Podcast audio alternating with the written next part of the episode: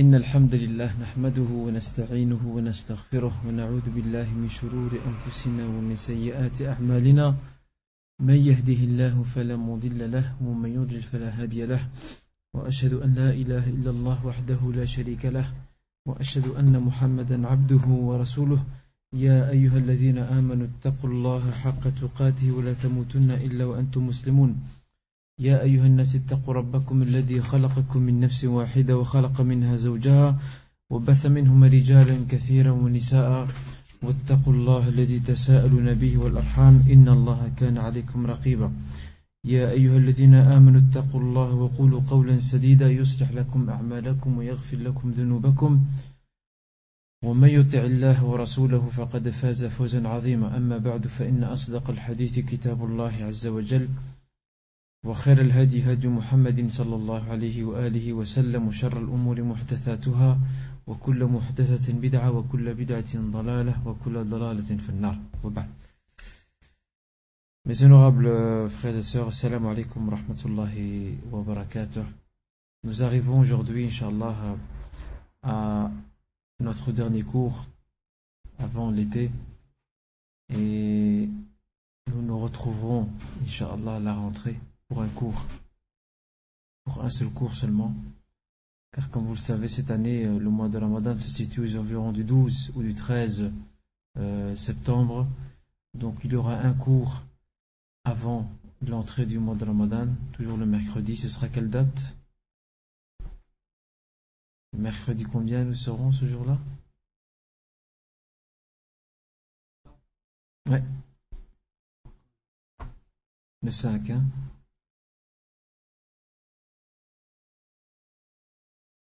Ouais. C'est ça, Donc euh, nous serons le mercredi 5 septembre. Ce sera ce jour-là où nous aurons encore cours. Et à ce moment-là, donc on fera donc un petit rappel par rapport à l'après Ramadan, Inch'Allah, où je vous dirai la date exacte quand nous reprendrons donc notre cours pour terminer donc euh, euh, ce cours consacré donc aux leçons tirées de la biographie donc du prophète Muhammad sallallahu alayhi wa sallam. La semaine dernière, nous avions abordé et nous étions toujours dans la bataille de Badr. Nous avons vu comment celle-ci, euh, c'est comment les événements ont conduit vers cette bataille, sachant que les musulmans étaient sortis pour euh, euh, capturer et quelque part réquisitionner la caravane dirigée par Abu Sufyan et ils sont sortis leur but n'étant pas du tout de combattre, mais leur but étant de faire une sorte de représailles contre les Mécois en arrêtant donc cette fameuse caravane et en frappant de plein fouet l'économie donc de Quraysh, ce qui certainement allait les déstabiliser, sachant que Quraysh ne vivait que du commerce.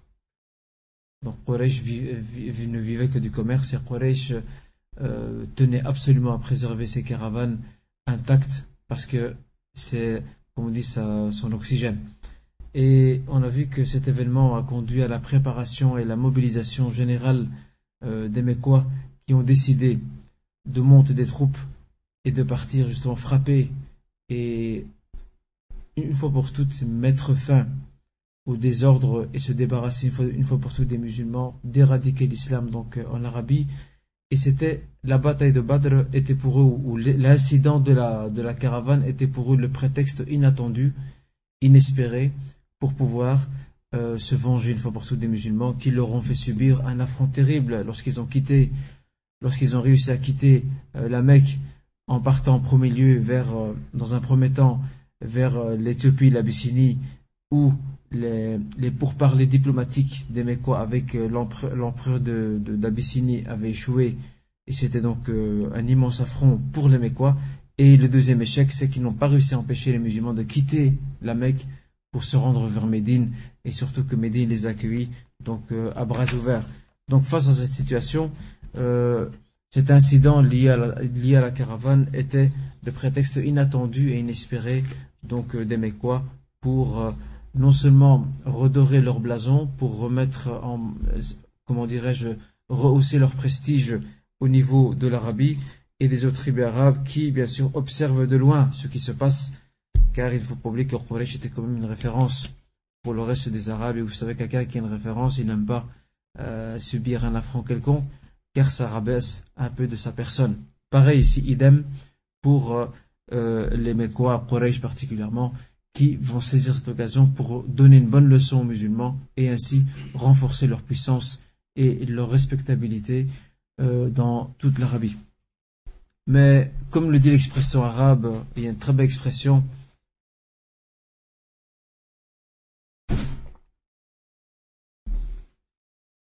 Il y a l'expression en arabe qui dit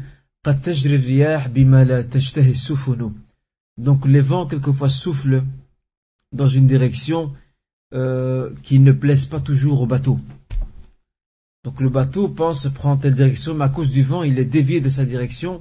Et bien pareil, euh, pour cet événement de Badr, les Mécois ont cru qu'ils allaient atteindre leur but, qu'ils seraient tout à fait capables d'écraser donc les musulmans, mais Allah subhanahu wa ta'ala avait prévu autre chose dans son destin et vous savez que Allah Azzawajal fait très bien les choses. Nous, on ne se rend pas compte. D'où l'importance de croire en le destin. Car, comme le dit le prophète sallam, il dit Ajaban li amri al-mu'min. Inna amrahu kullahu lahu khair. Oh combien est étonnante toutes les situations du croyant, elles sont toutes bonnes pour lui, et ceci n'est propre qu'aux croyants.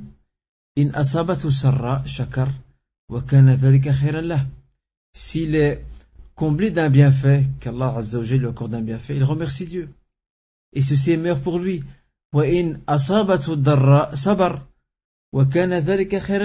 en contrepartie, s'il est frappé d'un malheur, il patiente. Et ceci est meilleur pour lui, car il ne sait pas ce qu'il y a derrière le malheur. Et ça, c'est notre problème d'aujourd'hui. Lorsque nous sommes éprouvés par une situation, on voit tout en noir. Non, il ne faut pas voir en noir. Il faut se dire, euh, il faut s'armer de patience. Et c'est pour ça que le mot sabre en arabe vient de quoi? Le mot sabre est synonyme en arabe de habs. Autrement dit, contenir. C'est le fait de contenir, de quelque part de réguler nos, tentations, nos pulsations, nos sentiments, nos colères, de les retenir absolument, de les, vraiment de les compresser et de ne pas les laisser sortir. C'est ça le mot sabre. Alors c'est pour ça que euh, dans tout ce qui se passe, dans tout ce qui se déroule et tout ce qui se produit, on voit bien sûr le dessein divin se concrétiser et à chaque fois Allah Azzawajal envoie des signaux à ses fidèles. Certains les saisissent, d'autres ne les saisissent pas du tout. Donc c'est pour ça que euh, nous nous en remettons à Allah Azzawajal et c'est l'une des choses que le prophète a enseigné à ses compagnons. C'est al-yaqin. Et retenez bien ce terme. Al-yaqin, la certitude. Regardez, subhanallah, lors de la bataille des coalisés, euh, les Mekwa, après la, après la défaite de Badr, après un semblant de victoire à Uhud, où ils ont eu, entre guillemets, plus ou moins leur revanche, mais n'étaient pas toujours satisfaits, après d'autres échecs qu'ils vont connaître par après, ils vont ameuter toute l'Arabie contre les musulmans, ils vont euh, faire une coalition, un tahalouf, une coalition de, tribus arabes alliées aux Mekwa, Quraysh, euh, également de certaines tribus juives, ils vont tous faire alliance contre les musulmans et ils vont venir avec une, armada impressionnante, une armée terrible. Euh, c'est comme si les Quraysh allaient leur dire, vous voulez passer comme message aux musulmans, il n'y a pas que nous qui sommes contre vous, même ceux-là aussi, toute l'Arabie est contre vous. Et c'est là que le prophète répétait souvent l'invocation qu'Allah subhanahu wa ta'ala lui a appris. Hasbunallah wa ni'mal wakil. Hasbunallah, hasbunallah wa ni'mal wakil. Lorsque tu es face à de grands défis, face à de grandes difficultés qui te dépassent, eh bien répète cette invocation Hasbunallah wa ni'mal wakil. Et le prophète sallam enseigne à ses compagnons. Regardez le, la chaîne de transmission. Euh, la chaîne de transmission de l'éducation qu'il donne à ses compagnons. En fait, il apprend à ses compagnons que cette invocation, je ne serai pas le seul, et, ni non, et vous non plus, vous ne serez pas les seuls à l'avoir dite. Vous avez un prédécesseur qui l'a dit avant vous. Qui est ce prédécesseur? Ibrahim salam. Regardez le bel exemple que le prophète Mohammed donne à ses compagnons, le, le, le modèle d'Ibrahim salam. Ibrahim salam, lorsqu'ils l'ont jeté dans le feu pour le brûler vif, il n'a cessé de répéter Hasbunallah wa ni'mal wakil. Et c'est là qu'Allah Azza a ordonné à ce feu Kuni bardan wa ala Ibrahim. C'est là que ce feu devint froid et devint un salut pour le prophète Ibrahim alayhi salam. Grâce à cette invocation. Sauf. C'est ce que les musulmans vont répéter incessamment lors de l'arrivée de cette immense coalition euh, du jamais vu à l'époque. Et regardez comment Allah Azzawajal se range du côté des croyants. Les, les, les polythéistes, ainsi que leurs alliés avaient de très grandes marmites. Donc ils avaient campé juste en face de Médine. Et ils avaient donc euh, de grandes marmites donc où ils cuisaient leur nourriture pour, pour également nourrir les soldats. Et Allah Azzawajal va déclencher un vent terrible. Un vent qui va les aveugler. Ce vent va même éteindre le feu de leur marmite. Et ils vont repartir. Juste un vent. Alors regardez, l'effet des invocations. Et c'est ce que nous aussi on a besoin aujourd'hui, c'est d'apprendre al-yaqin, la certitude. C'est de ne jamais perdre confiance en Dieu. C'est de s'en remettre pleinement à lui, dans tout ce que nous faisons, dans tous les projets que nous entreprenons, dans tout ce que nous voulons faire. Bien sûr, il nous est demandé de nous organiser, d'être préventif, de prendre ses précautions. Mais après ça, on remet tout entre les mains d'Allah Et peu importe le résultat. Le résultat, cher frère, ne t'appartient pas. Le résultat appartient à Dieu. Allah Azzawajal. Alors retenez cette immense leçon. C'est une immense leçon qu'on a besoin. Et ici,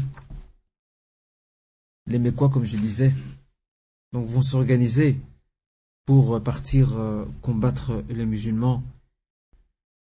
Mais comme je l'ai dit lors du cours passé, il y a, subhanallah, une très grande différence entre d'un côté l'armée des polythéistes et l'armée musulmane.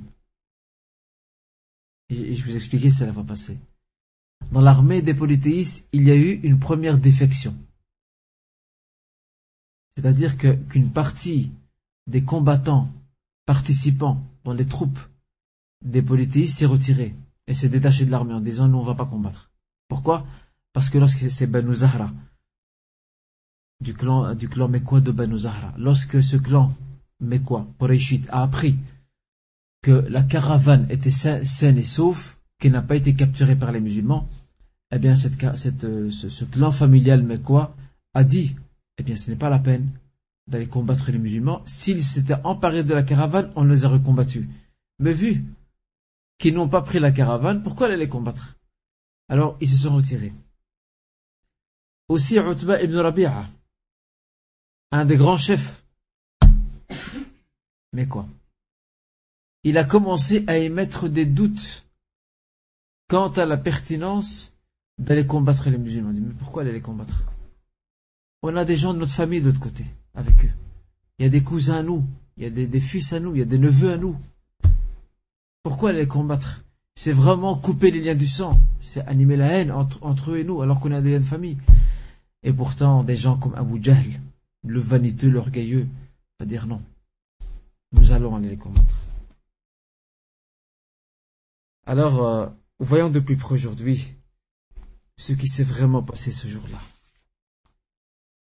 D'abord, euh, rappelons que ça s'est passé la deuxième année donc de l'Égir, le 17e jour du mois de Ramadan,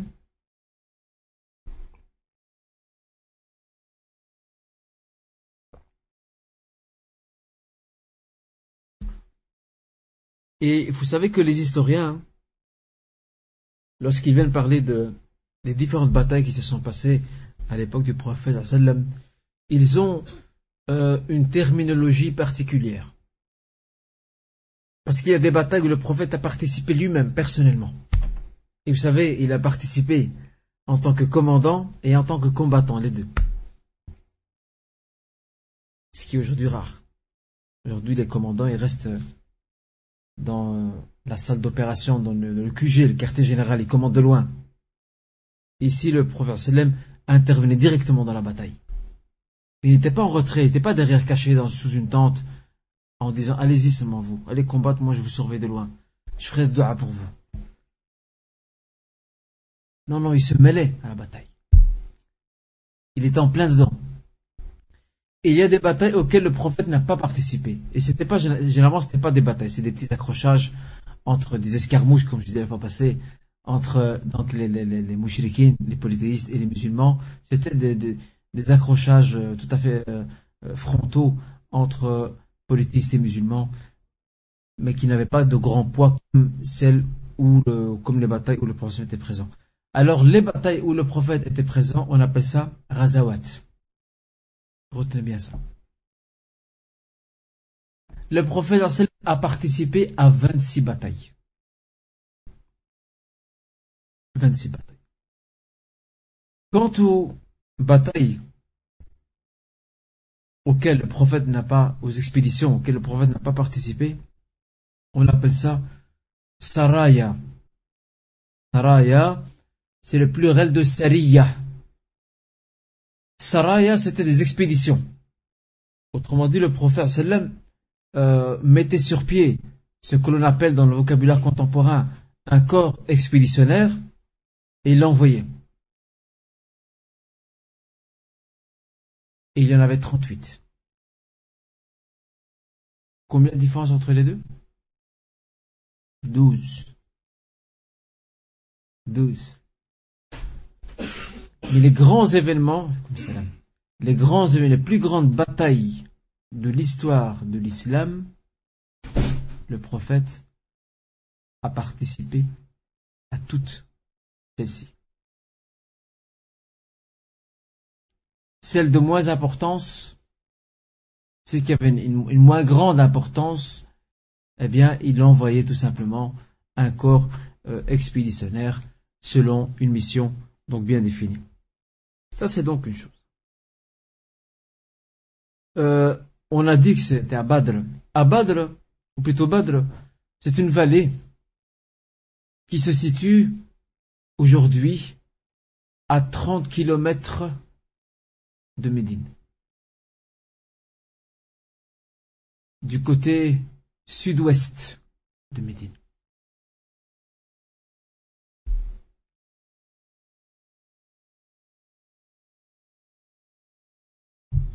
Donc je rappelle, Badr est une vallée qui jusqu'à maintenant existe toujours.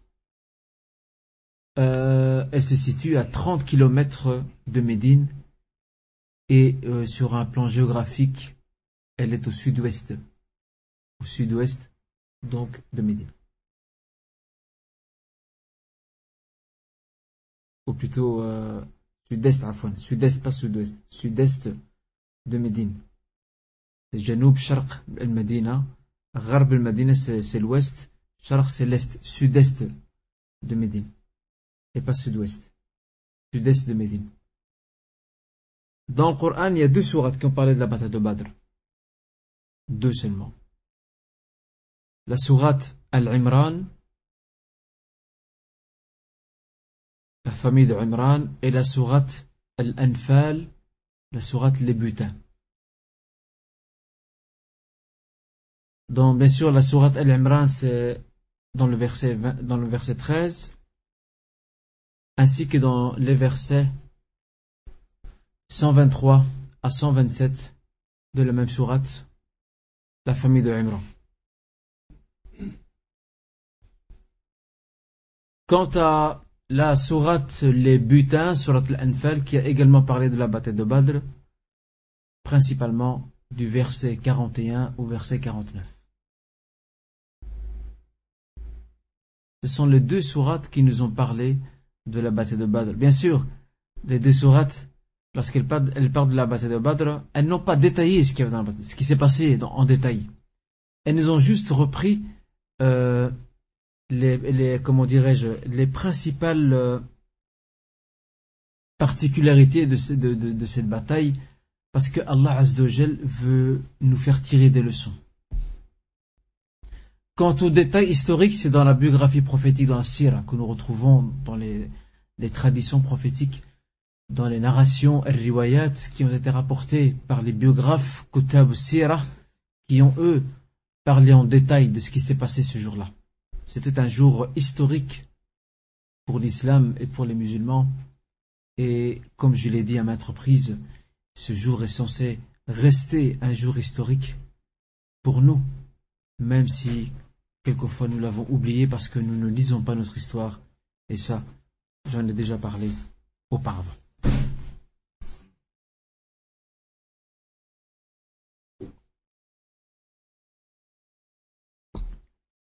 La première chose que le prophète sallam va faire en arrivant à Badr.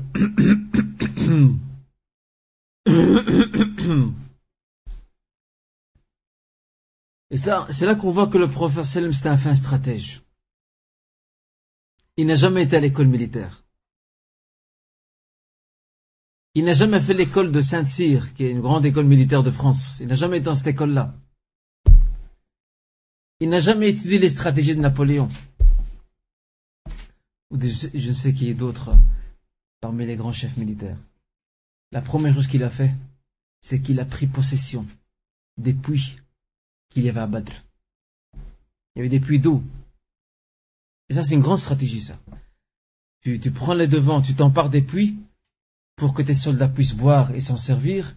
Et après ça, l'étape suivante, c'est de priver l'ennemi de l'utilisation de l'eau, surtout dans le désert où il fait très chaud. Et en plus, en plein ramadan. Alors je vous dis pas, la chaleur elle est terrible. Donc tu utilises les pluies d'eau et tu prives ton ennemi de cela. C'est déjà, ça c'est déjà une stratégie très intelligente. Et cette stratégie va être euh, réutilisée des siècles plus tard par un grand homme, un grand chef militaire de l'islam, qui est Salah ad-Din al-Ayyubi. Salah al il a fait pire que ça. Il a empoisonné les puits au point qu'une psychose, c'est la, guerre psychologique ça. Parce qu'il a compris la parole du prophète qui dit Al-harbu La guerre, c'est une ruse. Dans une guerre, il faut que tu sois plus rusé que ton ennemi. Alors le prophète donc comme je disais, s'est emparé des puits. Et plus tard, Salah ad-Din al-Ayyubi, va faire la même chose, mais avec une autre stratégie. Qu'est-ce qu'il va faire? Il va empoisonner les puits à tel point que euh, les, soldats croisés qui traînaient, qui, viennent d'Europe, ils ne sont même pas habitués à la chaleur du désert et au sable chaud. Ils cherchent de l'eau chaque fois qu'ils trouvent un puits et qu'ils se mettent à bord, ils tombent. Ils meurent sur le champ de par le poison qui est dans cette eau.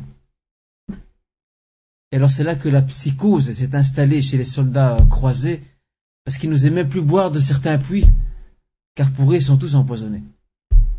Regardez quelle, quelle stratégie, quel fin stratège il les frappe sur le plan psychologique. Si tu réussis à vaincre ton ennemi sur le plan psychologique, sur le plan militaire, ça va suivre très rapidement. C'est pas difficile, même s'il est plus nombreux que toi. Et je disais la fois passée, nous ne lisons pas l'histoire. Regardez les Vietnamiens,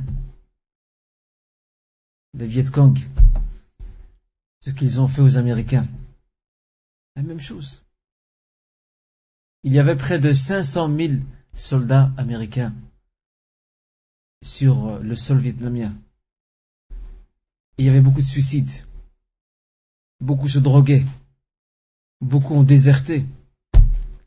Pourquoi? Parce que les, les Vietnamiens qui étaient moins nombreux qu'eux et n'étaient pas aussi armés que les Américains, ils ont usé de la ruse.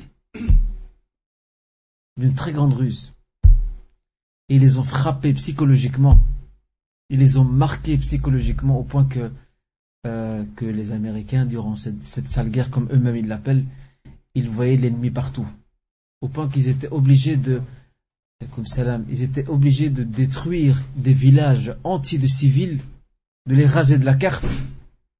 Parce que lorsqu'ils rentrent dans le village, tout le monde est armé. Même la vieille qui est en train de coudre, de tricoter son gilet, elle a une mitraillette en dessous de sa couverture. Sauf. La psychose, ils n'ont plus confiance en personne. Alors, euh, les Vietnamiens ont compris que pour frapper l'ennemi de plein fouet, c'est le battre sur le plan psychologique. Si tu le bats sur le plan psychologique, eh ben sur le plan militaire, ce sera très facile après. Et c'est ce qui s'est passé. Malgré leur puissance de feu, leur technologie très avancée, leur espionnage impressionnant, ils se sont cassés la figure. On doit regarder. Le prophète, la première chose qu'il fait, c'est d'occuper les puits. Et pas seulement ça il y a aussi une préparation. Regardez des gens dans les rangs, dans les rangs des politiques, qu'est-ce qui s'est passé? Il y a déjà la division qui s'installe. Le clan de Banu Zahara retire ses soldats parce qu'il voit qu'il n'y a plus d'utilité d'aller combattre les musulmans, sachant que la caravane est sauf. Utba ibn Rabi'a, lui, à son tour, dit, mais pourquoi aller combattre les musulmans? Pourquoi on va les combattre alors qu'on a nos enfants chez eux? On a des cousins, on a des oncles, des neveux, etc. Pourquoi déclencher cette haine entre nous? Regardez comment Allah Azzawajal sème la division dans leur rang. Alors que, allez voir ce qu'il y avait chez les musulmans. C'était l'unité. Derrière un seul chef, qui était Mohammed sallam. Eh bien, juste ça, lorsque l'ennemi, à travers ses espions, sait que son adversaire est un camp uni, il commence à avoir peur. Et les catholiques du nord de l'Espagne, on revient à l'histoire. Je ne sais pas si vous aimez l'histoire. Vous aimez l'histoire Je ne sais pas si vous ne l'avez pas, il faut me le dire. Hein les catholiques du nord de l'Espagne, parce qu'il faut savoir que les, musulmans, lorsqu'ils ont occupé l'Espagne, ils n'ont pas pris toute l'Espagne. Il y a le nord qui est resté, euh, qui a échappé à leur contrôle. Mais le reste de l'Andalousie, enfin le reste de l'Espagne, euh, est resté entre les mains des musulmans pendant huit siècles. 800 ans, ce n'est pas rien. Eh bien, les catholiques du Nord, qui avaient le roi, surveillaient de près ce qui se passait chez les musulmans. Et c'est quand qu'ils vont frapper les musulmans de plein fouet, qu'ils vont les balayer les, uns après les autres. C'est lorsque les musulmans vont commencer à se diviser. Lorsque l'Andalousie éclatera en plein, de, petits États, petites principautés. Chaque ville est dirigée par un émir. Et chaque émir combat son frère, qui est dans la ville d'à côté. Et chaque émir se sert des chrétiens, des catholiques, contre son propre frère. Eh bien, les catholiques vont jouer là-dessus. Ils vont dire c'est maintenant. Et d'ailleurs, certains historiens relatent un fait assez impressionnant, d'ailleurs, subhanallah. Je tenais à vous le citer. Euh, ils envoyaient, les catholiques envoyaient des espions. Pour voir un peu le, moral de la population, le moral des troupes. Alors, euh, selon ces sources historiques, Selon ces narrations historiques, il serait passé et ils auraient, ou cet espion ou ces espions auraient rencontré un jeune adolescent qui était en pleurs. Ils lui ont demandé pourquoi pleures-tu? Écoutez sa réponse. Je pleure parce qu'on m'a empêché d'aller combattre dans le santé de Dieu. Alors cet espion ou ces espions ont fait leur rapport à la cour royale des catholiques du Nord en leur disant ces gens-là, ils ont encore l'amour de combattre dans le centre de Dieu dans leur cœur. On ne sait pas les combattre. C'est pas possible. Ils vont attendre très longtemps. Ils ne sont pas pressés. Et après ça, ils vont retester, selon ces mêmes sources historiques. Et l'histoire voudrait qu'ils vont croiser un homme un vieil homme qui était assis seul, triste, affligé, déprimé. Qu'as-tu Ma bien-aimée m'a quitté. Dès qu'a-t-on dit c'est maintenant qu'il faut y aller. La dunya a rongé leur cœur. À partir du moment, si c'était un jeune, ils auraient peut-être pas prêté attention parce que la jeunesse, est un peu synonyme de folie et d'irresponsabilité. Mais c'est un homme âgé, c'est un vieil homme qui est triste parce que ses bien-aimé l'a quitté. Alors là, ils ont dit, ça y est, c'est le moment. Et bon, il n'y a pas que ça. Il y a, comme je disais tout à l'heure, le fait que l'Andalousie, l'Espagne musulmane a éclaté en plein de, en plein morceau. Et directement sur Internet, euh, il y a, euh, comment dire, euh, des leçons d'histoire qui, circulent. Je crois que c'est une série de conférences données par un, par un professeur égyptien qui s'appelle Raghib Sanjani. Et il parle de l'Andalousie, mais c'est en arabe, hein. il parle de l'Andalousie. Et j'ai pu écouter auprès d'un frère qui, suivait donc ces cours-là. Ça a l'air d'être très intéressant. Il retrace bien l'histoire de l'Andalousie, de l'Espagne musulmane. Comment l'avons-nous gagné et comment l'avons-nous perdu Au point que le dernier roi qui a quitté la dernière ville de l'Espagne musulmane qui est tombée entre les mains des chrétiens, des catholiques, le fameux roi Abu Abdillah, dont son palais est encore témoin aujourd'hui de sa grandeur et de sa déchéance aussi, c'est le palais de l'Alhambra, en arabe Qasr al-Hamra, qui se trouve sur une petite montagne à Grenade. Pour ceux et celles qui, n'ont pas encore été, je leur recommande de visiter. Prenez le guide du routard, euh, faites-vous un plan, et ceux qui ont un véhicule, bismillah, ils prennent leur petite famille, ils y vont. Ils vont visiter un peu l'Andalousie, ils vont un peu apprendre leur histoire, ce qui s'est passé là-bas exactement. Et vous allez voir, vous serez étonnés. Alors Abu Abdillah, les catholiques l'ont fait une fleur. Les catholiques ont massacré des milliers de musulmans. Ils ont saccagé, ils ont mis à feu et à sang les villes musulmanes qui étaient bien ordonnées, bien structurées, propres, organisées. Mais ils vont faire une fleur à ce, à ce roi. Tu peux partir. Tu pars avec ta famille, tu quittes l'Espagne. Or, Abu Abdillah, c'est son pays, ça. Il est né là. Son père, grand-père, arrière-grand-père, arrière-grand-père, tous ses ancêtres sont de cette terre-là. Alors il va quitter sur un bateau et il partira en direction donc euh, du Maghreb ou du Maroc et il va se retourner, il va regarder les mosquées. Ça fait mal.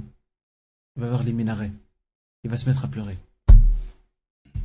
Parce qu'il perd sa terre, sa terre natale. Et c'est là que sa femme, dont on dit c'était une femme qui avait de la personnalité, elle lui dira une phrase terrible qui restera dans l'histoire. Écoutez bien cette phrase. Il lui dira pleure comme une femme, ce que tu n'as pas se défendre comme un homme. Pleure comme une femme, c'est que tu n'as pas se défendre comme un homme. Alors je vous recommande euh, un jour d'aller, euh, même entre frères, hein, je connais un groupe de jeunes qui ont été là-bas, qui ont fait un très bon circuit. Euh, moi j'ai eu l'honneur d'y aller quelques années. Mais ça fait mal quand vous voyez ce qu'il y a là-bas. La grande mosquée de Cordoue, de Cordoba, qui la moitié d'entre elles est transformée en, église, le reste en musée. Euh, c'est terrible. Et même un frère a voulu prier à l'intérieur de la partie musulmane. Il lui était interdit. On dit c'est interdit, c'est un maintenant, c'est plus le mosquée. Regardez. Ils ont encore dit que la haine. Et j'ai appris récemment, il y a trois semaines de cela, même un peu plus, euh, il y avait, euh, je ne sais pas si c'est toujours en cours, il y a une exposition à l'Union Européenne qui s'appelle Europalia. Est-ce que vous avez entendu parler de ça? Vous n'avez pas vu certaines publicités? Europalia. Et cette année, cette exposition était consacrée à l'Espagne. Eh bien, le gouvernement espagnol a demandé aux organisateurs de cette exposition de ne pas faire allusion dans l'exposition au passé musulman de l'Espagne. Et moi, je pose la question, où sont les musulmans? C'est à ce genre d'attitude, nous, on est censé réagir. Ça c'est, ça c'est effacer exprès d'une façon préméditée l'histoire. C'est occulté parce qu'ils savent très bien, avec tout ce qui se passe dans le monde maintenant, euh, l'Espagne a été frappée par le terrorisme, euh, les événements de Madrid, euh, ce qu'il y a sur la scène internationale, ils savent très bien que si les Européens qui ne sont pas assez avisés découvrent que l'Espagne a un passé musulman, ils vont dire mais dans ce cas les musulmans ils ne sont pas si barbares que ça. S'ils ont laissé derrière une grande civilisation, qu'ils étaient en Espagne, ils ont bâti des villes, ils ont bâti euh, euh, des hôpitaux, des écoles, etc. C'est un rayon, c'est un phare rayonnant euh, sur l'Europe. Eh bien regardez, ne pas citer le passé musulman de l'Espagne et les musulmans et dorment tranquillement comme si cette question ne les intéresse pas. C'est ça. Et d'ailleurs, la preuve, c'est que beaucoup, j'ai interrogé pas mal de gens autour de moi, est-ce qu'ils étaient au courant de cette exposition? Beaucoup d'entre eux n'étaient pas au courant. Allah al Donc, euh, là où je veux en venir, c'est que la, la, guerre psychologique est très importante et celui qui gagne euh, une bataille psychologique, il a gagné la moitié de la guerre. Parce que le reste, tu peux frapper ton ennemi facilement. Il va se relâcher très, très rapidement. Et c'est ce qui va se passer ici avec le prophète. Il va prendre possession des puits. Parce que c'est stratégique. L'eau a toujours été un enjeu stratégique euh, de, tout temps. Et ce qui va encore plus énerver les, polythéistes, c'est que certains servants de Quraysh seront, seront attrapés non loin de ces puits. Et probablement que ces servants sont venus pour ramasser un d'eau, pour les ramener donc euh, auprès des troupes. Et ils seront prisonniers par les musulmans. Ils vont passer aux aveux et vont dire le nombre et vont informer le prophète ainsi que les musulmans quant au nombre exact de soldats qu'il y a. Parce que le prophète ainsi que les commandants qui sont avec lui, ils vont leur demander combien y a-t-il de soldats dans le camp ennemi? Qui sont leurs chefs? Où sont leurs emplacements? Où sont-ils? Où se situent-ils par rapport à l'armée? Eh bien, toutes ces informations qui sont d'une importance capitale dans une guerre, parce que quand tu connais l'emplacement de l'ennemi, le nombre de ses soldats, le matériel qu'il a, tu sais comment faire face à lui. Tu sais de quelle stratégie user. Eh bien, c'est ce que va faire le prophète Et c'est comme ça que faisait le prophète. Le prophète nous, nous apprend une très grande leçon ici. Il ne fait rien sans s'organiser. Alors que nous, nous c'est le contraire. On part en vacances, on prépare rien. Nos études, on prépare rien. Notre travail, on prépare rien. Notre avenir, on ne le prépare pas non plus. On a toujours la phrase au bout de la langue, qui est, on dirait, une formule magique, sauf que nous ne croyons pas au fait, c'est de dire Allah. Et même certains utilisent un hadith qui est infondé, un hadith qui est infondé, euh, que beaucoup de gens malheureusement utilisent à tort et à travers, qui est de dire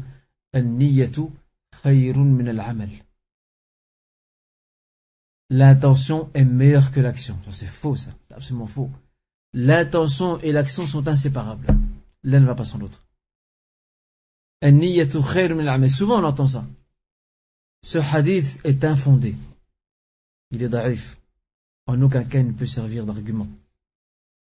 Donc, euh, je tiens à le préciser. Regardez le prophète cette grande leçon qu'il nous donne, c'est un enseignement. C'est que le musulman, el muslim, c'est quelqu'un d'organisé. C'est quelqu'un d'ordonné. C'est quelqu'un qui ne fait rien au hasard ou à peu près. C'est quelqu'un qui fait tout avec ordre avec précaution, avec prévention, et après ça, il s'en remet à Dieu, et les résultats de son œuvre appartiennent à son Créateur. Et c'est comme ça. Et d'ailleurs, à la fin de ce cours, euh, j'aurai quelques conseils à vous donner pour euh, l'occupation de l'été. Parce que l'été, ça y est, elle est là. À la fin de la semaine, euh, nous entrons directement dans l'été au mois de juillet. Quand commence le mois de juillet? Dimanche ou lundi? Ah, voilà. Dimanche 1er juillet. Voilà, c'est le début de l'été. Alors, euh, euh, le croyant a, aussi, prend aussi congé, mais pas de n'importe quelle manière. Et ça, on va en parler, je vais en parler à la fin, Inch'Allah, si vous me permettez.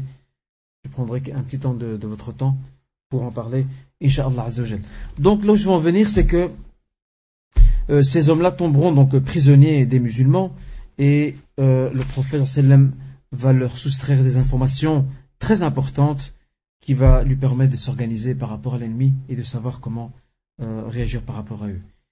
Il y a un compagnon qui s'appelle euh, Al-Hubab ibn al-Munzir qui va conseiller le prophète de laisser les puits de Badr derrière lui. Autrement dit que l'armée musulmane avance quelque part en avant et laisse les puits derrière. Comme ça, les, polythéistes ne pourront en aucun cas profiter de l'eau. Et ça rejoint ce que je disais là tout à l'heure, le monopole de l'eau, afin de faire subir à ton adversaire sa première défaite. Sur quel plan? Sur le plan psychologique. Euh, je le cite en passant, ce récit où ce compagnon, Al-Hubab al-Mundir, indique au prophète sallam euh, de, donc de laisser les puits derrière lui afin que les mécois ne puissent pas en profiter. Sur le plan des sources, ce récit n'est pas vraiment fondé, mais nous avons des textes coraniques et prophétiques qui prouvent qu'il y avait concertation euh, entre le prophète sallam et ses compagnons quant à certaines stratégies adoptées. Donc ce récit, nous le citons quand même parce que quand même, euh, il n'est pas loin de la réalité. Alors il y a une question qui se pose. Les Mécois sont là. Les au complet, avec tambour, musique, euh, flûte, danseuse, alcool, vin à gogo, tout est là. Tout ce qu'il faut. Donc le soir, c'est du méchoui. Ils vont sacrifier de nombreux chameaux pour, euh, pour les soldats pour qu'ils mangent et pour que c'est un festin pour eux. D'accord, c'est un festin. Alors, les musulmans de leur côté, comment ont-ils passé la nuit, la veille de la bataille? Autrement dit, le 16e jour de Ramadan, après le Maghreb, on entre, selon le calendrier euh, égyrien qui est lunaire, dans la 17e nuit. Parce que le calendrier lunaire, donc fais attention à la lune. C'est pas comme ici. Ici, euh, dès qu'on dépasse minuit, est dans un nouveau jour. Non, calendrier musulman, le calendrier lunaire, c'est à partir du coucher du soleil. Le coucher du soleil marque le début d'un nouveau jour, autrement dit d'une nouvelle nuit qui appartient au jour suivant. Donc aujourd'hui, pardon, on est, combien aujourd'hui? Hmm? Oui, le 27. On va, on va imaginer qu'on est le 27 euh, du mois du calendrier euh, Eh bien, tout à l'heure, après le coucher du soleil, nous serons la nuit du 28. Autrement dit, la nuit du jour suivant. La nuit dans le calendrier musulman, très bien, très bonne expression, la nuit précède le jour. Ce qui n'est pas le cas dans le calendrier grégorien qui, lui, est solaire. Autrement dit, euh, la, nuit maintenant qui arrive, elle fait partie du jour, de la journée. On est le 27, bah, tantôt quand, quand sera le soir, on est toujours le 27, jusqu'à minuit. Là, à ce moment-là, dès, qu'on dépasse minuit, ben, on est dans, un nouveau jour. Le calendrier musulman, non, c'est le contraire. Dès qu'on est couché du soleil, on est dans la nuit du nouveau jour qui arrive. Eh bien, le, le, le 16e jour, le soir, d'un côté, de l'autre côté, on a les politistes qui font la fête, alors les musulmans, comment eux ont vécu cette euh, nuit avant le jour J? On a un témoin oculaire. Ce témoin oculaire n'est autre que Ali ibn Abi Talib. Ali ibn Abi Talib va nous parler comment les musulmans ont vécu donc ce jour-là. Alors c'est pas difficile. Il dit لقد رأيتنا يوم بدر وما منا إلا نائم. Les musulmans dormaient et se reposaient. Pour se lever pour l'après de Fajr. Ils se reposaient afin de se préparer pour demain. Et certainement ils ont dû dormir tôt. Sauf une seule personne. Le prophète, lui, ne dormait pas. Le professeur ne dormait pas. Il priait près d'un arbre. il faisait des invocations. Il faisait beaucoup d'invocations. Parce qu'il sait que demain est un jour très important. Il sait ça. Alors, euh, il s'en remet complètement à Allah subhanahu wa ta'ala. Complètement. Et il disait dans son invocation, Allahumma ou al-isaba falan. Si tu fais détruire ce groupe qui le tien des fidèles, tu ne seras plus jamais adoré. Regardez quelle invocation. Au point que Ali ibn Abi disait qu'à un moment donné, un peu de pluie est tombée. Alors euh, certains se sont réveillés parmi les musulmans et se sont rendus près de, de l'arbre où le prophète sallam donc était présent. Et c'est là que le prophète sallam a dirigé la prière de l'aube avec tous ses hommes et qu'après la prière, il leur a fait un discours afin de les encourager à combattre ces ennemis de Dieu, les ennemis d'Allah Azzawajal. Il leur a rappelé la récompense qui les attend. Alors disant, vous aurez droit à l'une des deux choses. Il n'y en a pas trois, il n'y en a que deux. Ou bien la victoire ou le martyr. Il n'y a pas un troisième chemin. C'est ou bien le Nasr, ou bien l'Istishad. Et cet enseignement aussi a été gardé par un grand mujahid du XXe siècle, qui est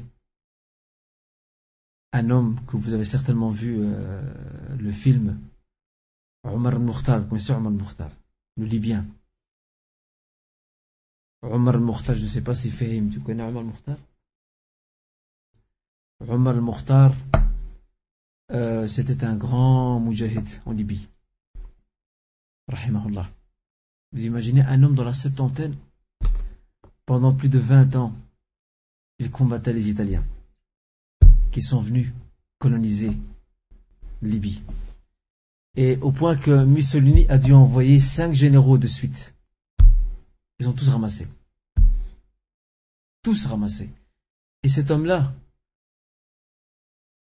même euh, Mussolini lui-même, et euh, le dernier général, il faut retourner à l'histoire d'ailleurs, le dernier général Graziani qui était envoyé, qui était le, plus rude de tous les généraux, qui était envoyé, et qui va à la fin bien sûr battre euh, à cause de certaines trahisons malheureusement, mais aussi sur le plan militaire, parce qu'il faut dire que les musulmans, les résistants, et les combattants, les moujahidines libyens, n'avaient pas toute euh, l'armada qu'avait l'Italie. En tous les cas, ce que je voudrais vous souligner, c'est qu'ils ont toujours admiré ce vieil homme qui dépasse la septantaine et qui menait ses hommes contre les Italiens. Ils, sont, ils, sont, ils étaient étonnés. Au point que lorsqu'il était capturé et ramené à Tripoli, qui était donc euh, qui est la capitale de la Libye et qui était la capitale coloniale aussi des Italiens. Lorsqu'ils l'ont ramené là-bas, vous savez, le général est venu le voir, ou plutôt l'a fait entrer dans son bureau. Il a essayé de l'amadouer. On va te donner une maison. On va te donner une retraite, de l'argent. Une retraite jusqu'à la fin de tes jours mais reconnais qu'on t'a battu. Et demande à ton peuple qu'il cesse de nous combattre. Regardez. Et Omar al-Mukhtar, lui aussi, il a tiré les leçons de l'école prophétique. Il a répété la même phrase qu'a enseigné le prophète à ses compagnons. Il leur a dit Nahnu la. Jamais nous nous soumettons. Nantasir ou namut. Ou nous obtenons la victoire ou nous mourrons. Eh bien, subhanallah, c'est avec cette cette foi solide comme de, comme de l'acier. C'est ça qui impressionne l'ennemi. Parce que vous savez, dans certaines, dans certaines guerres, L'ennemi, vous pouvez l'avoir à la fin, facilement. Vous pouvez l'arnaquer avec de l'argent, avec euh, du pouvoir, beaucoup de choses. Mais ces gens-là, ils sont incorruptibles parce que justement, ils ont vendu ce bas monde et ils préfèrent l'au-delà l'akhira. Alors, euh, euh, le récit de Omar Mokhtar, il faut le méditer. Et c'est ce que le prophète a enseigné à ses compagnons en leur disant il n'y a pas de chemin, il n'y en a que deux. Il n'y a, pas plus que deux chemins, il n'y en a que deux, il n'y en a pas trois. Où la victoire Ou quoi d'autre? Le martyr. Euh, ibn Ziyad, qui a franchi le détroit de Gibraltar. Vous connaissez le détroit de Gibraltar? Gibraltar, c'est un, abrégé, c'est aussi euh, une trahison historique pour faire oublier aux gens l'histoire de ce, détroit. Alhamdulillah, en arabe, il porte toujours le même nom. On l'appelle Jabal Tariq. En arabe, on appelle Madiq Jabal Tariq. En français, on l'appelle Gibraltar, alors qu'on est censé l'appeler Jabal Tariq aussi. Jabal Tariq. Gibraltar, on l'a abrégé pour faire oublier l'histoire aussi. Tariq ibn Ziyad, lorsqu'il a traversé, selon certaines sources historiques, lorsqu'il a traversé le détroit avec ses soldats, qu'est-ce qu'il a fait? Il a fait brûler tous, ses bateaux. Afin de dire à ses soldats, il n'y a plus de retour en arrière. Ou bien on les bat, ou on meurt ici. Alors, euh, des hommes comme ça, comment voulez-vous les vaincre? C'est pas possible. Vous ne savez pas vaincre des hommes comme ça. Et au Maroc aussi, on a, au Maroc aussi, on a un modèle dans ce domaine-là. Qui sait me dire c'est qui? Comment s'appelle-t-il? Al-Khattabi. Abdelkarim Al-Khattabi, rahimahullah. C'était un grand homme aussi. Et lui aussi, il a tenu tête aux Espagnols pendant plus de 20 ans. Et aux Français aussi. Et leur a donné des claques. À la fin, ils ont réussi à l'avoir. Et pourtant, il a terminé ses jours où Il les a terminés en Égypte. Il n'a jamais voulu reconnaître donc la présence du colonisateur euh, au Maroc. Ils ont eu du mal à le déloger de là où il se trouvait. Et ils reconnaissent tous non seulement ses talents de chef de guerre, mais sa forte personnalité. Parce que pour diriger ce genre d'armée, il faut avoir une très forte personnalité. Et c'est ce qu'avait le prophète Mohammed. Parce que si on a un chef qui est un peu faible, qui est fragile, les soldats vont vite craquer. Mais si on a un chef qui est courageux, qui est brave, qui n'a pas peur des événements, qui n'a pas froid aux yeux, qui donne l'exemple, eh ben, je peux vous garantir que les soldats derrière, eux aussi, vont suivre la même trajectoire. Et c'est ce qui va passer durant la bataille de Badr, où le prophète va combattre mieux que les musulmans. Il va se dépenser il sera même devant eux, pas derrière eux.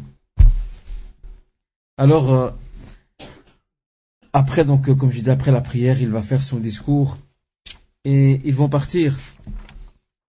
Ou plutôt, ils vont s'apprêter pour le lendemain. Et le lendemain, au petit matin, pour la première fois, le prophète sallam met en place une stratégie que les Arabes ne connaissent pas. C'est nouveau dans l'art militaire. Les Arabes, c'est la première fois qu'ils voient ça. Jamais ils n'ont vu ça. Les Arabes, ils, avaient dans, leur guerre, en, Arabie, ils avaient ce qu'on appelle al-far ou al-kar. C'est attaquer, revenir et contre-attaquer revenir à chaque fois. Tu attaques, tu reviens. Tu attaques et tu te retires. C'est ce qu'ils avaient. Le prophète, lui, va faire une autre stratégie. Toute nouvelle, toute fraîche. Il va mettre les musulmans en rang. Sauf ouf, comme dans la prière. Il va placer juste derrière une tente, qui est le, quartier général. De là vont partir les instructions. Il va détruire des drapeaux. Et il va mettre devant des archers. Vous savez, c'est quoi les archers? Qui sont les archers? Ceux qui tirent les flèches. Ça aussi, les Arabes ne connaissent pas. Eux, c'est attaque n'importe comment jette dans la bataille, donne à l'ennemi, puis revient. C'est ça qu'ils ont. Mais ça, c'est nouveau, ça. De mettre quelques rangs devant, tous des archers, et ceux qui, ont, qui ont leur sabre et les chevaliers derrière. C'est une très belle stratégie. Alors, euh, qu'est-ce qui va se passer à ce moment-là? Les Arabes avaient une habitude que le prophète acceptait sans problème.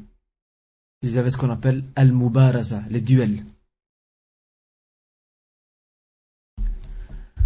Alors, euh, lorsque les deux armées se rencontrent, et ce jour-là sera appelé par Allah Azzawajal dans la sourate, le butin, Allah subhanahu wa ta'ala appellera ce jour le jour du discernement. Yom al-Furqan. Car c'est ce jour-là que la vérité est apparue au grand jour et que le faux et le mensonge a été écarté. C'est là que les gens vont bien prendre conscience qui est sur la vérité, qui est sur le faux. Alors, euh, les Mécois vont demander aux musulmans leur disant lana Faites sortir vos, hommes les plus courageux, les plus braves. Faites-les sortir, on veut les voir. Eux, les, les vont faire sortir trois hommes. Parmi les plus brillants. Vous avez euh, Utba ibn Rabi'a, et aussi ses deux fils, ou plutôt euh, son fils El-Walid, et le frère de Utba, qui s'appelle donc Shayba. Retenez bien. Utba ibn Rabi'a, son fils El-Walid, et le frère de Utba, Shayba. Ils vont sortir. Et c'est comme ça que, ça a commencé. Les Arabes, c'était une, tradition militaire chez eux. Lorsque deux armées se rencontraient, ils commençaient d'abord par un duel, et après ça, la bataille commence. Alors, euh, qui le prophète va mettre devant? Ah, si vous saviez seulement. La ilaha illallah. Si vous saviez seulement. Hamza. Le lion du désert. Asad al-Sahra. Deuxièmement, l'un des plus courageux parmi les compagnons, Ali ibn Abi Talib. Mishuj'an al-Sahaba. Et le dernier, Ubaïda. Aussi, un qui n'est pas des moindres, Ubaïda ibn al-Harith. Tous les trois. Hamza, va très vite régler le compte de Utba, très très vite. Ça va pas tarder. Il va très vite le briser. Ali va aussi frapper de plein fouet l'oncle. C'est qui l'oncle? Shayba, le, frère de Utba, et qui est l'oncle de Walid. Et il reste Ubaïda avec Walid. Et en fait, Al-Walid va réussir à blesser Ubaïda et Ubaïda va réussir à blesser Al-Walid. Une sorte d'exéco. Et c'est là que Hamza et Ali vont venir à sa rescousse et vont l'aider à frapper de plein fouet et à mettre fin au combat en réglant le compte de Walid. Alors déjà c'est c'est une très grande gifle c'est une très grande gifle que, de, que vient de subir les Mécois. Vous savez pourquoi? Ils perdent un de leurs grands chefs, son frère et son fils. Trois. Et c'était parmi les meilleurs. Et les musulmans de leur côté, ils ne perdent personne. Hamza est toujours là. Ali est toujours là. Et Ubaïda, il est toujours là, même s'il est blessé il est toujours là. Il y a un très grand enseignement que vous devez tirer, que nous devons tirer de ce fait-là. Le prophète sallam a compris depuis le début que al-jahili al-munazzama la yaghlibuha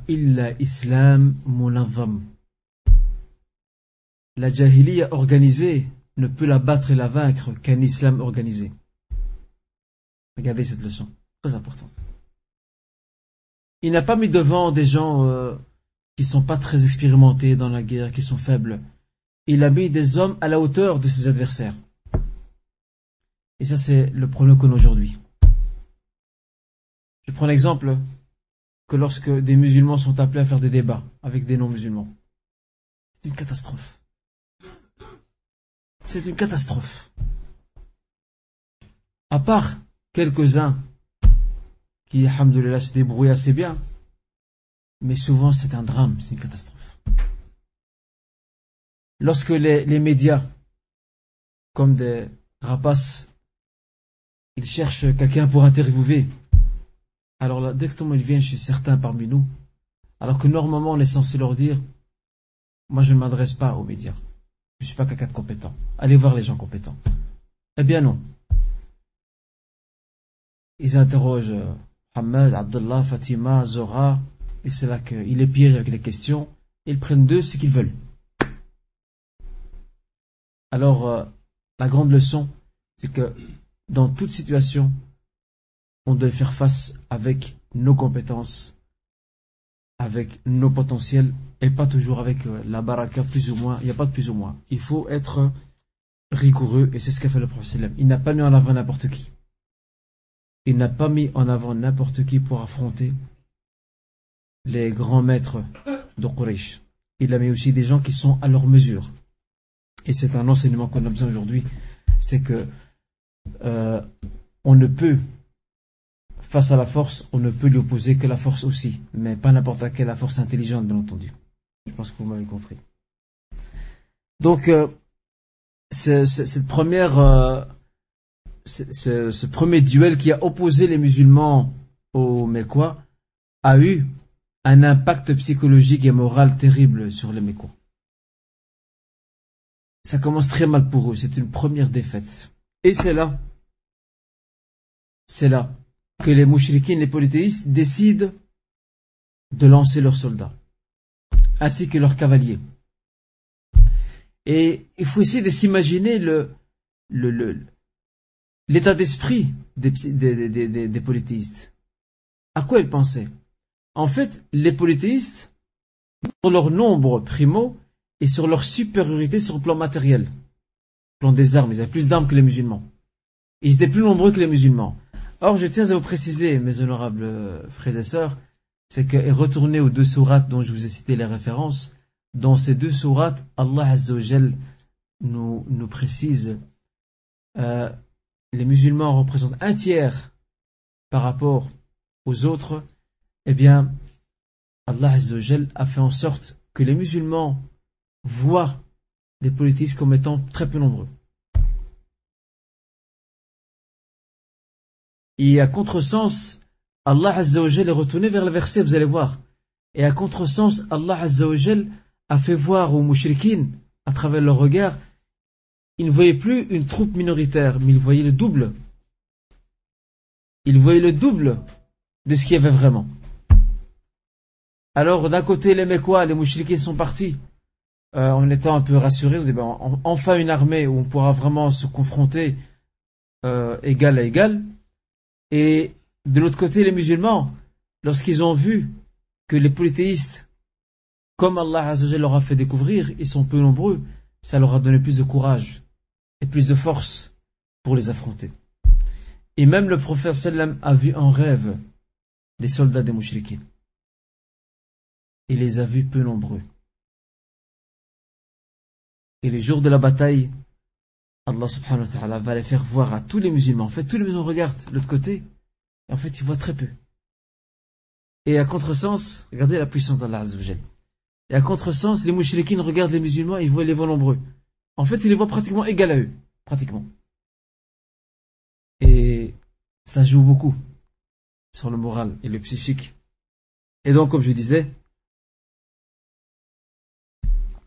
ils vont partir à l'assaut des musulmans et le prophète ordonne à ses compagnons de les arroser, d'arroser les polythéistes de flèches. Faut pas bouger, restez sur place, mais arrosez-les. Tirez au grand maximum. Et qui sait me dire pourquoi? Qui sait me donner l'effet de ce genre de stratégie? Qui sait me donner?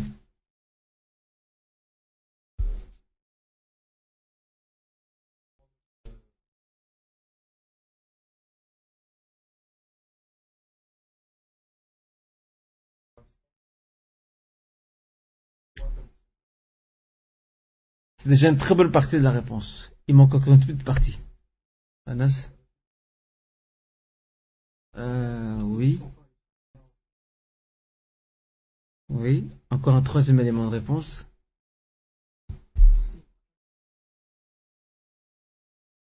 Mhm. Ouais. Allez. Donc tu rejoins un peu euh, Anas et aussi euh, Zaki. Zaki. Et un autre élément. Vos trois réponses se rejoignent. Il y a un autre élément fondamental. C'est que les chefs mettent quoi derrière? Et les soldats qui sont restés derrière, lorsqu'ils voient tous leurs hommes tomber déjà, ils sont même pas encore arrivés devant, devant l'armée. Ils sont déjà tombés. Psychologiquement, ça les marque. Et lorsque ça les marque, il faut marche arrière. Et c'est ce qui va se passer. C'est que les politistes vont perdre beaucoup d'hommes qui tomberont en terre, soit des, des fantassins. C'est quoi les fantassins? C'est quoi les fantassins? Hmm? Non, ceux qui sont à pied. Les fantassins, ce sont les soldats qui sont à pied. Je vous donne du vocabulaire. Hein ça s'écrit F-A-N-T-A-2-S-I-N. Les fantassins, ce sont les soldats qui sont sur terre. D'accord? Eh bien, ils vont voir euh, de nombreux soldats, donc ces fameux fantassins qui tomberont. Et aussi, les cavaliers aussi, Al-Fursan, eux aussi tombent. Eh bien, ça, psychologiquement, ça les marque. Ils sont déjà en train de perdre, ils, ils n'ont même pas encore atteint l'armée ennemie, autrement de l'armée musulmane, qu'ils perdent déjà au milieu du champ de bataille, ils perdent, ils perdent, ils perdent des leurs. Et c'est là qu'on voit que le prophète avait une stratégie très très très bien aiguisée. Et tout ça s'inscrit dans la guerre psychologique. Tu les frappes dès le début, comme ça après tu peux les avoir facilement. Et c'est ce qu'il va faire le prophète. Dès qu'ils vont, eux vont commencer à faire marche arrière, le prophète leur dit, allons-y maintenant. Et qu'est-ce qu'il va dire? Halummu ila jannatin arduha as-samawat wal ard. Regardez par quoi il commence le prophète. Il dit à ces hommes, lorsque les, les commencent à faire marche arrière parce qu'ils perdent beaucoup d'hommes, et bien sûr ils font marche arrière par peur, mais aussi sur ordre de leur chef, qui doit faire un peu marche arrière pour réattaquer, c'est trop tard. Dès que tu recules, te relancer c'est difficile parce que déjà l'armée te fonce dessus. Et c'est là que les musulmans, sur ordre du prophète il leur dira Halummo, allez-y devant, allez-y vers un paradis qui est aussi étendu que les cieux et la terre. Et c'est là qu'il y a un compagnon qui s'appelle Umayr ibn al-Hammam. Alors il va dire en arabe, il va dire bar, bar, bar, bar veut dire ô combien, ô combien c'est étonnant. C'est étonnant ce que tu nous dis. Alors le prophète lui dira, mais pourquoi dis-tu cela? Tu lui dis, et allons-nous vraiment obtenir ce paradis? Le prophète va l'encourager à y aller, et il avait des dates avec lui. Il dit, si Allah Azzawajal me permet de me faire revivre pour que je termine ce paquet de dates que j'ai, ben certainement je vivrai une vie très très longue. Et c'est là qu'il va jeter donc ce petit paquet de dates, et il va se lancer, il va se battre jusqu'à qu'il soit tué alors que le prophète lui avait promis qu'il fait partie des gens du paradis. Et ce n'est pas tout. Allah Azzawajal lui envoie, envoie à Muhammad sallam une armée d'anges. Une armée de malaïkas qui vont combattre aussi les mouchriquines. Au point que certains chefs, euh, certains soldats polythéistes, lorsqu'ils reviendront à leur base, ils diront euh, On a combattu euh, des êtres qu'on n'a jamais vus. Ce n'était autre que les malaïkas, que les anges. Alors Allah Azzawajal, à la fin, a donné la victoire. Il a donné la victoire à ces hommes, à ces croyants, et beaucoup vont mourir parmi les chefs, parmi lesquels Abu Jahl. Abu Jahl que le prophète comparait ou qualifiait comme étant le pharaon de cette ummah. Abu Jahl fir'aun al-ummah. C'est lui qui ameutait les hommes et les femmes pour aller combattre les musulmans. C'est lui qui était orgueilleux et vaniteux. Et il va tomber au front. Et c'est qui qui va le tuer? C'est un compagnon dénommé euh, Mu'adh ibn Amr ibn Jamouh et un autre Mu'adh ibn Afra. Et ces deux, ces deux compagnons, ce sont euh, deux jeunes adolescents. C'est même pas des adultes. Ce sont deux adolescents. En fait, ils ne le connaissaient même pas. Ils ne connaissaient même pas Abu Jahl. Ils ne savaient pas c'était qui Abu Jahl. Jusqu'à ce qu'Abdurrahman ibn Aouf, qui faisait partie des soldats, Abdurrahman ibn Aouf était un grand commerçant. Il n'est pas resté à Médine en disant, écoutez, moi j'ai mes affaires, moi je m'occupe de, l'intendance, vous allez vous battre? Lui aussi il est parti se battre. Et Abdurrahman ibn Aouf va dire à ces deux jeunes, il est là, bas Abu Jahl, l'ennemi juré de l'islam et du prophète Mohammed et ils vont le tuer, donc euh, sans aucune hésitation. Euh, vous savez qui va l'achever? Ils vont le blesser grièvement. Qui va l'achever à votre, à avis? Non.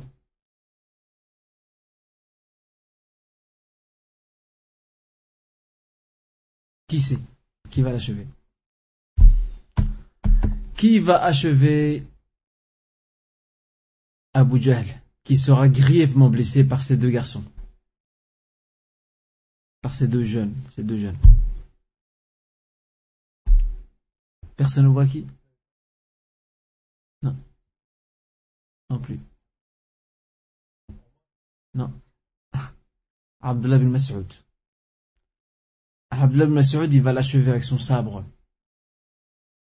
Et Abdurrahman bin Aouf va capturer Umayya ibn Khalaf ainsi que son fils Ali.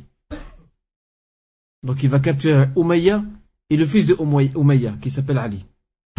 Et Bilal va l'observer. Et Bilal va venir le tuer. Pourquoi? Qui sait me dire pourquoi?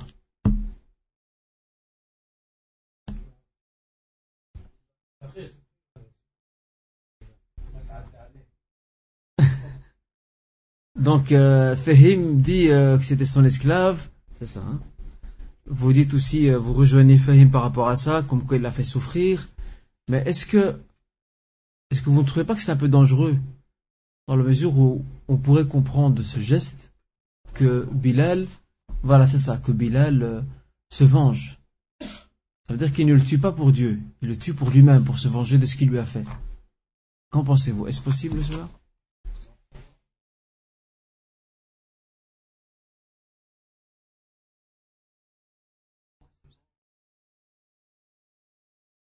Mhm. Ouais.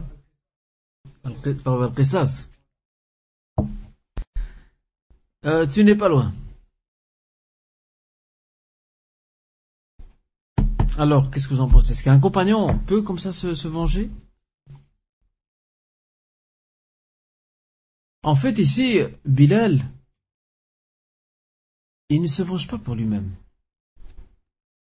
Et c'est impossible qu'un compagnon se venge pour lui-même. Ça, c'est impossible. Ça veut dire qu'il ne se bat pas pour Dieu.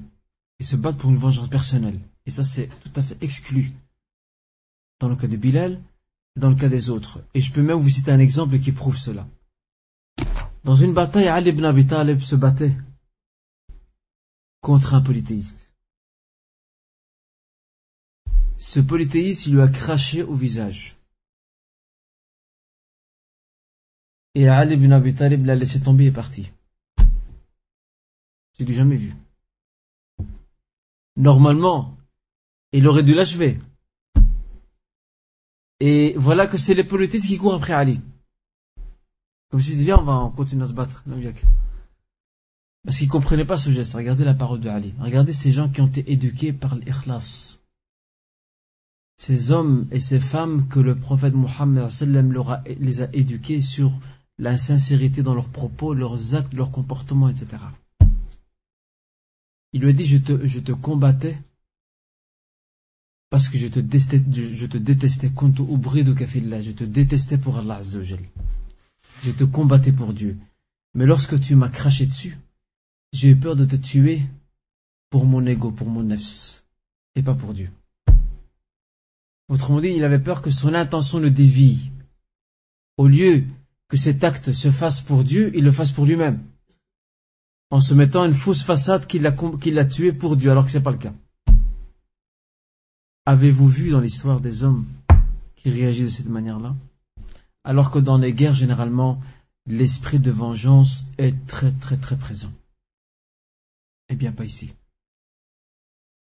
Et vous qui aimez l'histoire, bien plus tard, des siècles plus tard, nous revenons avec le même personnage, Salah ad-Din al-Ayyubi, qui va envoyer son médecin personnel pour soigner le roi anglais, qui était l'un des chefs de l'expédition croisée contre les musulmans, Richard Cœur de Lion,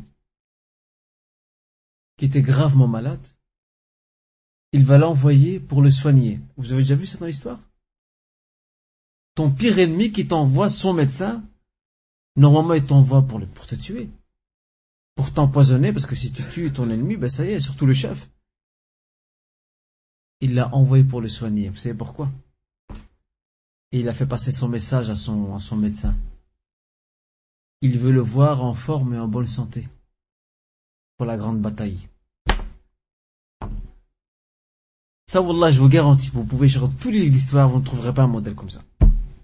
C'est impossible. Moi, je vous le dis, c'est impossible. Même Napoléon, qui est un grand chef militaire euh, en France et au niveau de l'Europe, il n'a pas fait ça. Ils sont tous contents quand les généraux de l'armée adverse meurent ou tombent au combat. Ils sont contents parce que c'est un ennemi en moins. Ici, il envoie son médecin personnel avec une aussi une recommandation de soigner son adversaire pour le retrouver d'une façon égale lors de la bataille décisive. Et après, c'est pas fini. Lorsque Salah ad-Din Ayyub libère la Palestine, il libère Jérusalem, El-Quds, qu'est-ce qu'il a fait des croisés Est-ce qu'il s'est vengé d'eux comme eux l'ont fait lorsqu'ils sont rentrés 90 ans avant, 90 ans avant? 90 ans avant, 90 ans avant, ils sont venus, lorsqu'ils sont, entrés en Palestine, ils ont massacré les musulmans. Ils ont même massacré les juifs aussi, qui vivaient en Palestine. Ils ont fait des rues de Jérusalem un bain de sang, un fleuve de sang. Et pourtant, Salah ad-Din aurait pu leur faire la même chose. Œil pour œil, dent pour dent. Il leur a dit les soldats repartent chez eux.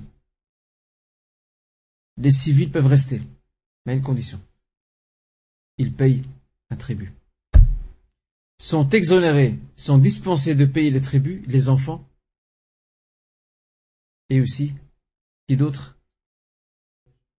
Les vieillards. C'est tout. Pas plus. Vivant péché nous, il n'y a pas de problème.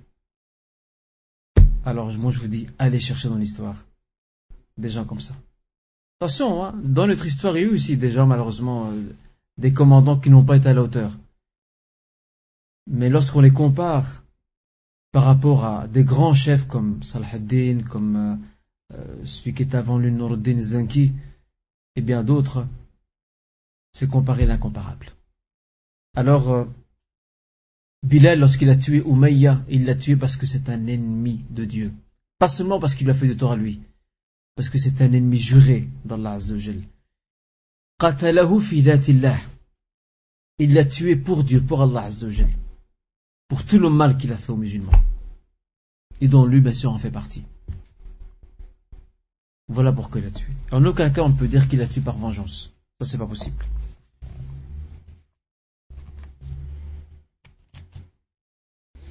Après la bataille, vient les comptes. Les comptes viennent. On fait le bilan. Alors c'est là que le, le prophète sallam circule près des puits de Badr et il voit tous les cadavres des polythéistes par terre. Et pas n'importe quel chef. Et c'est là qu'il ordonne de, de jeter tous ces cadavres dans les puits de Badr. Dedans. Ali Badr. Et à ce moment-là, il va même euh, procéder à la prière en faveur des martyrs.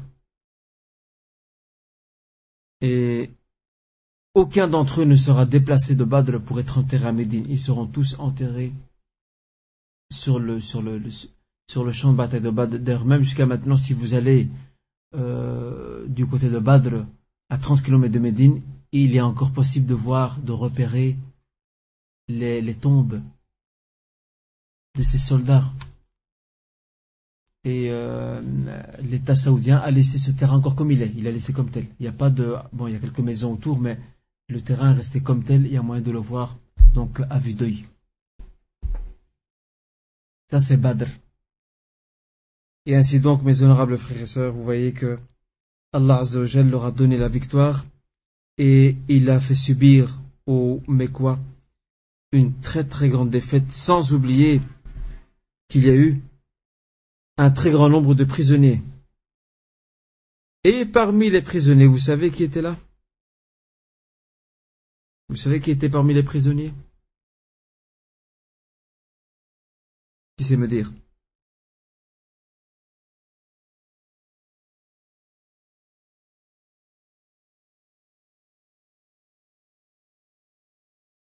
Il y a un très beau récit par rapport à ça. Qui sait me dire, parmi les prisonniers de Badr, qui, qui y avait-il parmi eux? Non, vous savez, il a réussi à celle-là qu'il arrivait à, à la Mecque sans problème. L'oncle du prophète, Al-Abbas. Al-Abbas ibn Abdel Muttalib. Et vous savez, écoutez ce récit. C'est rapporté par Ahmed et le, la chaîne transmission est authentique. Euh... C'est une belle histoire. Alors, euh, il, il, il, sera euh, traîné par un, par un homme parmi les Ansar. Donc, l'Abbas sera traîné par, euh, par l'un des Ansar. Il sera ramené auprès du prophète. Alors, Al-Abbas dira au prophète, dira, ô messager d'Allah, je jure par Dieu que c'est pas lui qui m'a prisonnier. C'est pas lui qui m'a prisonnier. Rien à voir avec l'histoire, lui. Pourquoi il m'entraîne vers toi? Sauf. Alors, euh, il dira, donc cet homme dira à un moment donné, euh, il dira en fait, celui qui m'a prisonnier, c'est un homme d'une très grande beauté était sur un, cheval resplendissant. C'est lui qui m'a prisonnier. Alors c'est là que l'Ansari va dire non mais c'est moi. Anna Asarto, c'est moi qui l'ai prisonnier. Et c'est là que le prophète lui dit, lui dit toi. Écoute.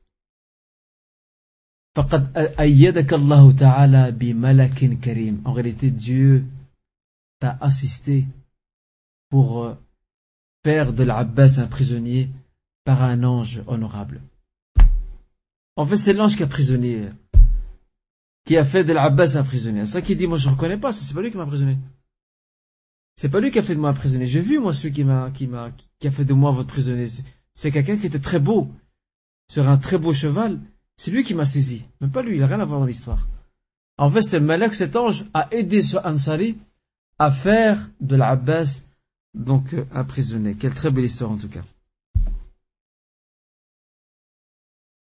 Alors voilà, mes honorables euh, frères et sœurs, la bataille de Badr qui se termine. Les Mekwa, les Quraysh qui rentrent chez eux.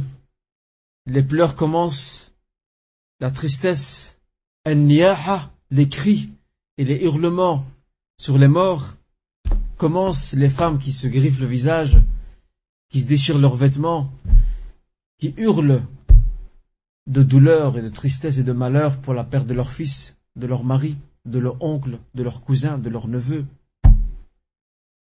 Et à côté de ça, les musulmans voient le champ de bataille, mais quel grand honneur. il y a des martyrs, shuhada, et il y a aussi beaucoup de polythéistes qui sont morts par terre, qui sont à terre, qui gisent sur le sol, et surtout de grands chefs les plus grands parmi les chefs mais quoi? Qui gisent et sans oublier un troisième élément, des prisonniers. Alors, euh, les prisonniers auront un traitement à part. Euh, pour être libérés, ils devront enseigner à un groupe de Ansar, ou un groupe de musulmans plutôt, l'écriture et la lecture. Vous voulez qu'on libère, qu'on vous libère? Vous apprenez à des musulmans, vous leur, vous leur apprenez à lire et à écrire, et vous êtes libérés pour pouvoir rentrer chez vous. Vous savez que cette bataille, la bataille de Badr, détrompez-vous, chers frères et sœurs, cette bataille était suivie de très près par tous les Arabes de la péninsule. Mais pas seulement par eux. Et ça va vous étonner. Même par les puissances voisines. Les Perses, les Byzantins, les Éthiopiens, tout le monde suivait. Ils avaient tous leurs indicateurs et suivaient de près ce qui se passait là-bas. Parce qu'en réalité, euh, si les musulmans avaient été battus à Badr, les Byzantins, les Perses, les Éthiopiens allaient se reposer sur leur laurier. Mais à partir du moment où, lors de la bataille de Badr, ils ne sont qu'un tiers par rapport à l'ennemi, ils les ont battus d'une façon terrible, une défaite cuisante, eh bien, toutes les forces ennemies, intérieures et extérieures, vont commencer à prendre très au sérieux les musulmans. Autre élément, les musulmans rentreront à Médine avec le moral, avec un moral très élevé ils ont vu la puissance d'Allah Azzawajal se manifester durant cette bataille. Alors, euh, la grande leçon qu'on tire, et je conclue là-dessus, Inch'Allah, la grande leçon qu'on tire, c'est que nous sommes, il nous est demandé plutôt de mettre tout en œuvre, lorsque nous entamons quoi que ce soit, de mettre en avant toutes les précautions et tous les moyens qui nous permettront d'atteindre nos visées, tant que ceci, bien sûr, tant que ceux-ci sont nobles, et après ça, on se remet à Allah complètement. Et ses compagnons connaissaient ce verset Celui qui place sa confiance en Dieu, Dieu lui suffit amplement. Après, tu, ne te casses plus la tête. Tu sais qu'Allah il est là derrière toi, et il t'appuiera si tu es sincère, et si tu t'en remets complètement lui. Ça, c'est le grand enseignement que nous tirons de la fin de cette bataille, qui a été la première bataille livrée par les musulmans, alors qu'ils ne sont pas préparés, ils ne sont pas armés comme les mouchriquines. Euh, à part le prophète Hamza, Ali et quelques autres compagnons, ils n'ont pas de grands généraux comme l'ont les polythéistes, et pourtant ils ont gagné cette bataille. Et on verra, Inch'Allah, dans les cours futurs, lorsqu'on parlera de la bataille de Uhud, que les musulmans vont, vont se laisser un peu tromper par leur première victoire. Et ça, c'est dangereux. Mais Allah Azzawajal est là pour éduquer les musulmans à se rappeler que toutes vos victoires, en plus de vos précautions, c'est surtout dû à l'aide qu'Allah vous prête et vous donne. Et c'est ici que s'arrête notre cours. Wallahu ta'ala a'lam wa ahkam. Je ne sais pas si a une question par rapport au cours d'aujourd'hui, avant de vous donner quelques petits conseils pour l'été. Inch'Allah. Oui.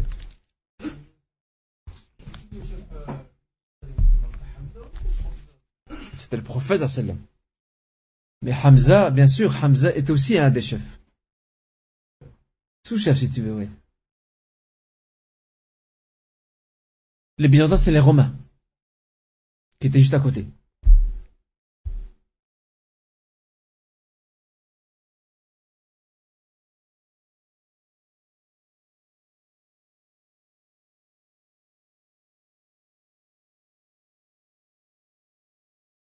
Attention, euh, si Ibn Taymiyyah fait ça, c'est, il faut pas oublier, il faut, tout mettre les éléments ensemble, pas seulement la guerre, mais aussi le fait qu'ils allaient se déplacer. C'était un voyage qu'ils entreprenaient aussi. Ils allaient à la rencontre de l'ennemi. Ah ouais. Et d'ailleurs, regardez, la bataille s'est faite quand? Durant le mois de Ramadan. Et Ramadan là-bas, c'est pas celui d'ici, ça n'a rien à voir. C'est la chaleur terrible en plein désert. C'est ça frôle les 50 degrés. Alors, euh, très bonne question. Fahim nous demande par rapport à Khalid ibn al-Walid. A-t-il participé ou non à cette bataille? Euh, les, sources, chers frères, sont muettes, euh, sont silencieuses par rapport à ça. Elles ne précisent pas euh, s'il a participé, mais il y a une très grande vraisemblance qu'il aurait participé à la bataille, car généralement, un, général comme, lui, on fait souvent appel à ses services. Mais les sources ne parlent pas de lui. Elles ne nous disent pas qu'il était présent. Mais selon certains historiens contemporains, ils disent que ce n'est pas impossible qu'il soit là. Qu'il était là. Oui, oui, bien sûr. Dans le camp de la bien sûr.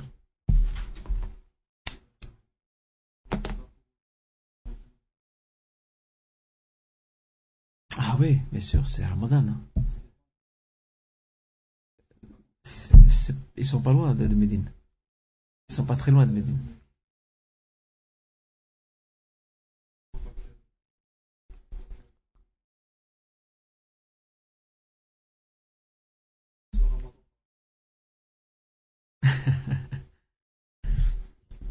euh, Allah d'un autre côté, dans l'au-delà, il n'y a plus tout ça. Il n'y a plus de ramadan, il n'y a plus de, il n'y a plus de prière, il n'y a plus rien. Tout ça, c'est dans le bas monde. Donc, tous ces préceptes concernent ce bas monde et n'ont plus de lien avec l'au-delà.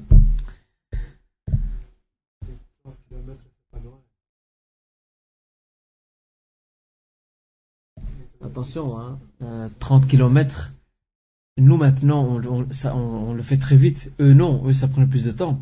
Mais dans la distance telle que le prophète a défini ce qu'est un voyage, c'est pas un voyage, ça, 30 km.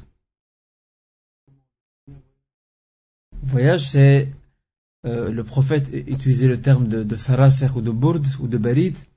Ça correspond aujourd'hui à plus ou moins entre 81 jusqu'à 85 km.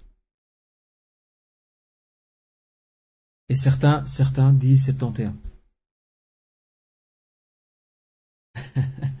Qui est-il? Moi, j'avais déjà une autre avis. Oui. On disait dès que tu quittes la ville. Ça, c'est l'avis de l'imam Malik, qui dit que dès que. Ouais.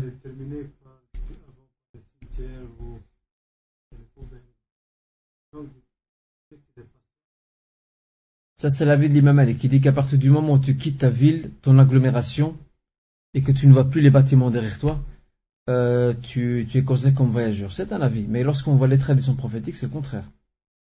Pour un exemple, tu quittes Bruxelles, tu vas vers un faubourg de Bruxelles. Tu es toujours à Bruxelles. Villevort.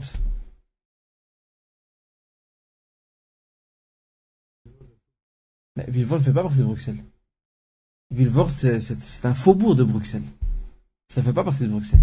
Pourtant, tu sors de Bruxelles, tu sors de la ville. Tu te retrouves à Villevort. Pourtant, T'as pas fait une grande distance. Tu fais combien pour aller à la ville morte hmm?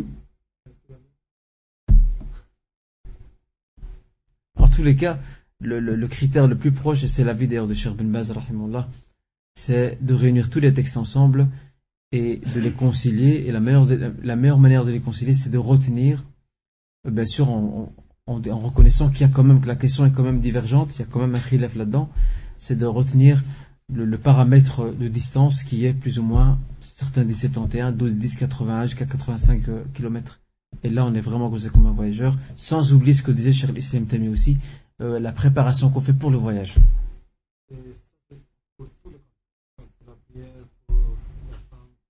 Ah oui, pour tout. Pour la prière, le jeûne, euh, la, femme qui voyage, pour tout. C'est mieux, mais c'est pas obligatoire. Parce que le prophète a déjà voyagé, comme le rapporte Jabir. Il disait Certains d'entre nous jeûnaient, d'autres ne jeûnaient pas. Et le prophète n'a jamais fait de critique l'un par rapport à l'autre. Mais le meilleur, c'est de ne pas jeûner lorsque l'on voyage.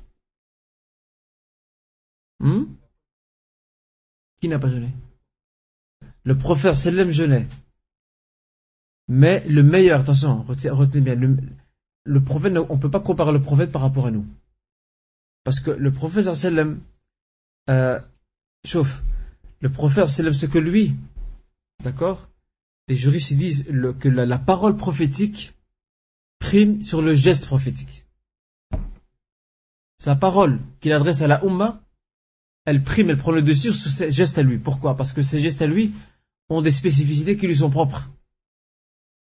Ok? Par exemple, il nous demande de ne pas euh, faire ses besoins lorsqu'on va à la toilette en direction, euh, en étant de, comment dire, tourné vers, vers la, la Qibla ou de dos par rapport à la Qibla. Il dit soyez du côté de l'est ou de l'ouest, mais ne soyez pas en direction de la Qibla, que ce soit de visage ou de dos. Et pourtant, euh, Abdullah ibn est monté, comme c'est rapporté par le Bukhari Muslim, il est monté sur le toit de Hafsa, donc euh, sa sœur, qui est l'épouse du prophète aussi, et il a vu le prophète de loin, très très loin, faire ses besoins, il était en direction de la Qibla. Alors aussi, on, dit, mais tiens, c'est contradictoire. Il dit ceci et fait le contraire. En fait, ça c'est propre au prophète c'est qu'il a certainement euh, des, propriétés ou des spécificités qui lui sont propres. C'est pour ça que les juristes ont tiré une règle par rapport à ça. Ils disent que la parole du prophète prime sur son geste. Parce que sa parole, elle est pour tout le monde. Son geste à lui peut avoir, euh, surtout quand, quand les deux vont ensemble, il n'y a pas de problème. Mais quand le geste contredit la parole, on prend la parole et on ne prend pas le geste. Pourquoi? Parce que le geste a certainement ce qu'on appelle khasa'is, des spécificités que nous, peut-être, on ne connaît pas. Ben, attention.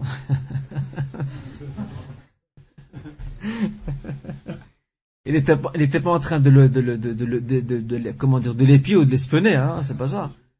Ou il n'avait pas des jumelles non plus, hein, en train de regarder ce qu'il faisait, non. Il l'a vu de loin, tout simplement. Il a vu de loin, et il a vu qu'il n'était pas dans la direction de... Ok Bon, oui.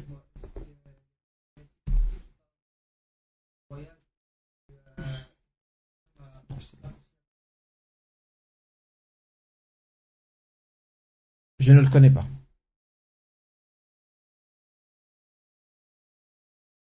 À 6 km de Médine.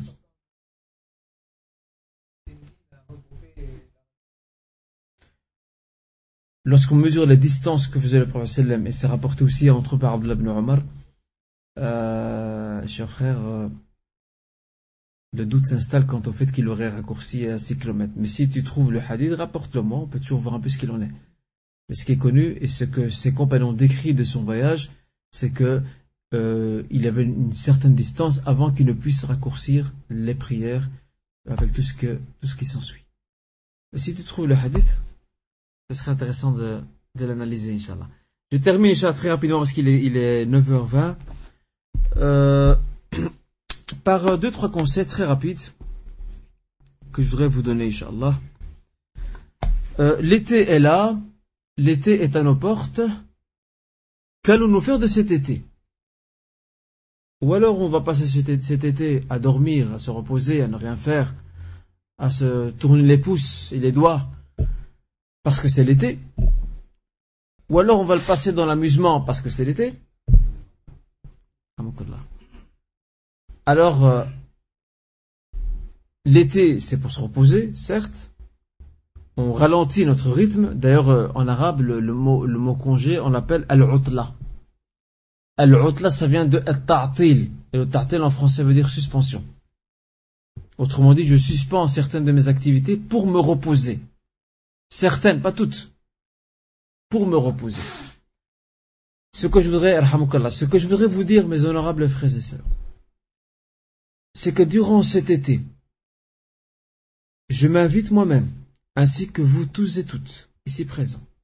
Et faites passer le message autour de vous. À profiter de l'été. Et la meilleure manière de profiter de l'été, c'est de mettre sur pied un programme. Établissez pour vous un programme. Ce programme, il est fait de quoi? Euh, Bien sûr, on se repose, il n'y a pas de problème.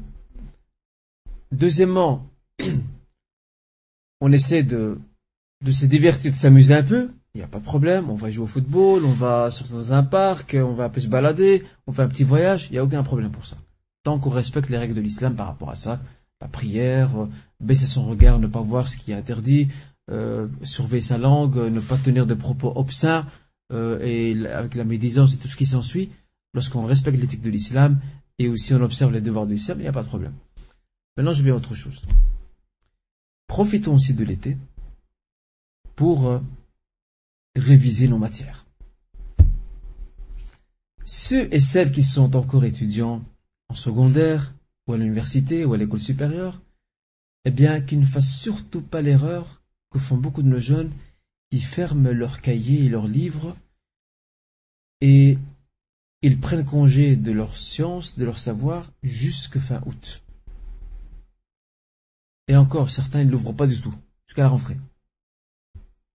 Eh bien, profitez-en durant l'été de revoir un peu vos cours, vos matières, de faire un bilan de l'année scolaire et académique passée, de voir un peu ce qui a été, ce qui n'a pas été, ce qu'il faut améliorer, ce qu'il faut ajuster aussi, et faites en sorte, mes honorables frères et sœurs, dans le cas où certains d'entre vous ont des matières à remettre à la rentrée, ils ont peut-être une deuxième session en secondaire ou en université, de préparer à l'avance leurs matières. N'attendez pas fin août pour commencer, ou début septembre, la veille des examens, comme beaucoup de jeunes font, pour commencer à réviser leurs matières. Ça, c'est la plus grave erreur qu'on fait. Il faut s'y prendre à l'avance. Un autre volet, le Coran, Al-Qur'an.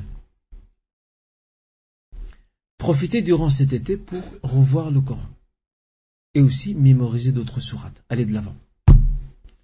Et également dans ce programme, les visites, les visites de vos proches, la famille, parce que pendant l'année, on est très occupé par les études. Alors on n'a pas beaucoup de temps, entre guillemets, pour la famille. Eh bien, profitez-en durant ce congé euh, pour visiter la famille, euh, les tantes, les oncles, euh, nos cousins, nos frères et sœurs qui sont mariés, aller chez eux, nos amis, nos frères, en islam, qu'on apprécie, se retrouve avec eux, tant qu'on se retrouve dans un cadre licite, c'est très important. Et je viens au dernier point de ce programme, c'est, ou l'avant-dernier plutôt, c'est aussi de se mettre un petit programme de lecture. Choisissez quelques livres et faites-vous un programme. Et croyez-moi, on doit essayer de faire en sorte de joindre l'utile à l'agréable. Je me repousse, mais en même temps, je ne perds pas mon temps.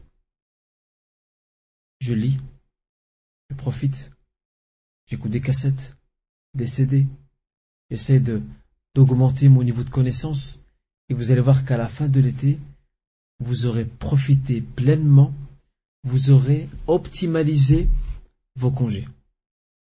Vous aurez révisé vos matières pour la rentrée scolaire. Vous serez enfin prêt à affronter une nouvelle année scolaire. Vous aurez révisé les matières que vous devez remettre euh, à épreuve à la rentrée, en deuxième session. Et vous aurez à côté de cela acquis un bon bagage, sans oublier que vous aurez atteint aussi vos tâches et vos missions. Euh, autrement dit, rendre visite à la famille, aux proches, aux amis, ceux qui nous sont proches et que nous aimons. Euh, profitez aussi, pourquoi pas, comme font certains durant l'été, euh, ils font du rangement chez eux à la maison, dans leur appartement, dans leur chambre, ils rangent leur paperasse, certains rafraîchissent leur chambre ou leur appartement, ça aussi ça fait partie d'activités bénéfiques durant l'été, il n'y a pas de problème pour ça. et je viens à la dernière chose, dans la mesure du possible, essayer de faire une activité bénéfique. Cette activité bénéfique, ça peut être une activité sportive, ça peut être aussi aider une association. Euh, je vais vous donner un simple exemple. La Croix-Rouge de Belgique, vous connaissez la Croix-Rouge de Belgique? Elle organise chaque année, pendant l'année et même pendant l'été, des stages. Des stages ce qu'on appelle les premiers soins. Là, samahallah, tu rencontres quelqu'un, tu es, tu es en voiture ou, ou, euh, ou dans un parc ou, et tu vois un accident devant toi. Ou tu vois quelqu'un qui tombe dans un malaise. Qu'est-ce que tu fais?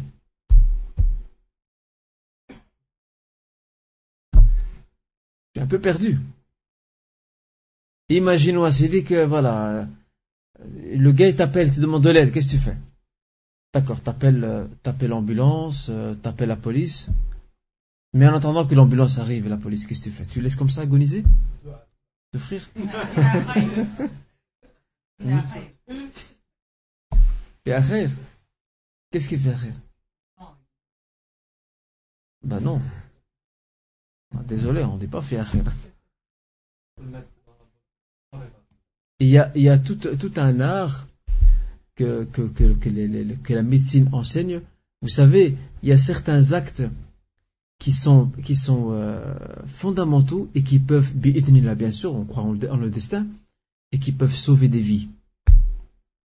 Et personnellement, comme ça je vous encourage, euh, euh, l'été de l'année dernière, j'ai fait un stage à la Croix-Rouge. J'ai fait un stage à la Croix-Rouge. C'est un, et j'ai reçu d'ailleurs un brevet, un certificat j'ai réussi. Faudrait quand même. Et donc, euh, mais n'allez pas tout seul, hein, parce que vous allez vous retrouver avec beaucoup de non-musulmans. Essayez d'aller, euh, soit vous allez en couple, votre épouse, moi je l'ai fait avec mon épouse, euh, on a fait ça ensemble, ou alors vous allez deux, trois frères ensemble, comme ça, parce qu'il y a des exercices. Et bon, vous connaissez les non-musulmans, ils n'ont pas, ils n'ont pas de pudeur par rapport à ça, Euh, donc ils mélangent un homme avec une femme, etc. Eh bien, faites en sorte d'être euh, des frères entre vous. Il n'y a pas de problème. Hein, le, moniteur, euh, généralement, ils sont très cool et très ouverts. Si vous dites non, moi je voudrais faire avec un tel, il vous dira jamais non. Et donc, je peux vous garantir que, ce, que, que ces séances que j'ai suivies durant le mois de juillet de l'an dernier étaient très bénéfiques.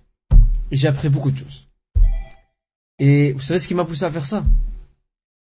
Il y a deux ans, chez nous, à- au, Marquez, au centre islamique à Grande Mosquée, euh, lors d'un cours que, nous- avons eu, cours d'initiation islam samedi matin, un des professeurs qui, est avec nous est tombé, s'est évanoui. Et il a eu une crise d'épilepsie. Alors moi, j'étais un peu, euh, j'étais- devant lui, j'étais un peu dépassé par les événements. Qu'est-ce que je dois faire là maintenant? Je vous cache pas, j'étais perdu, vraiment perdu. Alhamdoulilah, avait un frère converti, qu'Allah le récompense, il était avec nous, c'est un homme d'un certain âge. Il m'a dit, attendez, attendez. Il m'a dit, levez-lui ses pieds. Alors on a dû lui lever le pied pour assurer la circulation du sang. Regardez, très important. Euh, aussi, de lui serrer un peu la main, pour voir s'il réagit. Et de l'appeler. Mais l'appeler, pas lui crier dessus. L'appeler, euh, être près de son oreille de l'appeler, pour voir s'il réagit. Et aussi de sentir son pouls ici, à ce niveau-là. Ce sont tous des exercices pratiques. Et moi, j'ai beaucoup aimé d'ailleurs ce qu'a fait ce frère. Et c'est ce qui m'a poussé. D'ailleurs, j'en ai, parlé après à mon épouse. Écoute, on devrait faire ça, euh, comment dire, faire euh, cet exercice stage. Alors, on on s'est inscrit donc à, euh, à la Croix-Rouge et on a payé euh, 20 euros, je crois, un truc comme ça, 20 euros. C'était, euh, si je ne me trompe pas, non, c'était pas durant tout le mois, c'était euh, durant 3-4 jours. Euh, et c'était en tout et pour tout, je crois, 12, 12 heures. Pas 12 heures en un jour, hein. Je vous rassure, sinon j'ai des rôles, c'est quoi cette histoire? C'était donc divisé par, par 3 heures ou par 4 heures, je me souviens plus exactement, j'ai ça chez moi. En tous les cas, c'était donc des samedis. Moi, j'avais choisi les des samedis. Il suffit d'aller sur leur site et il y a moyen de trouver donc ça.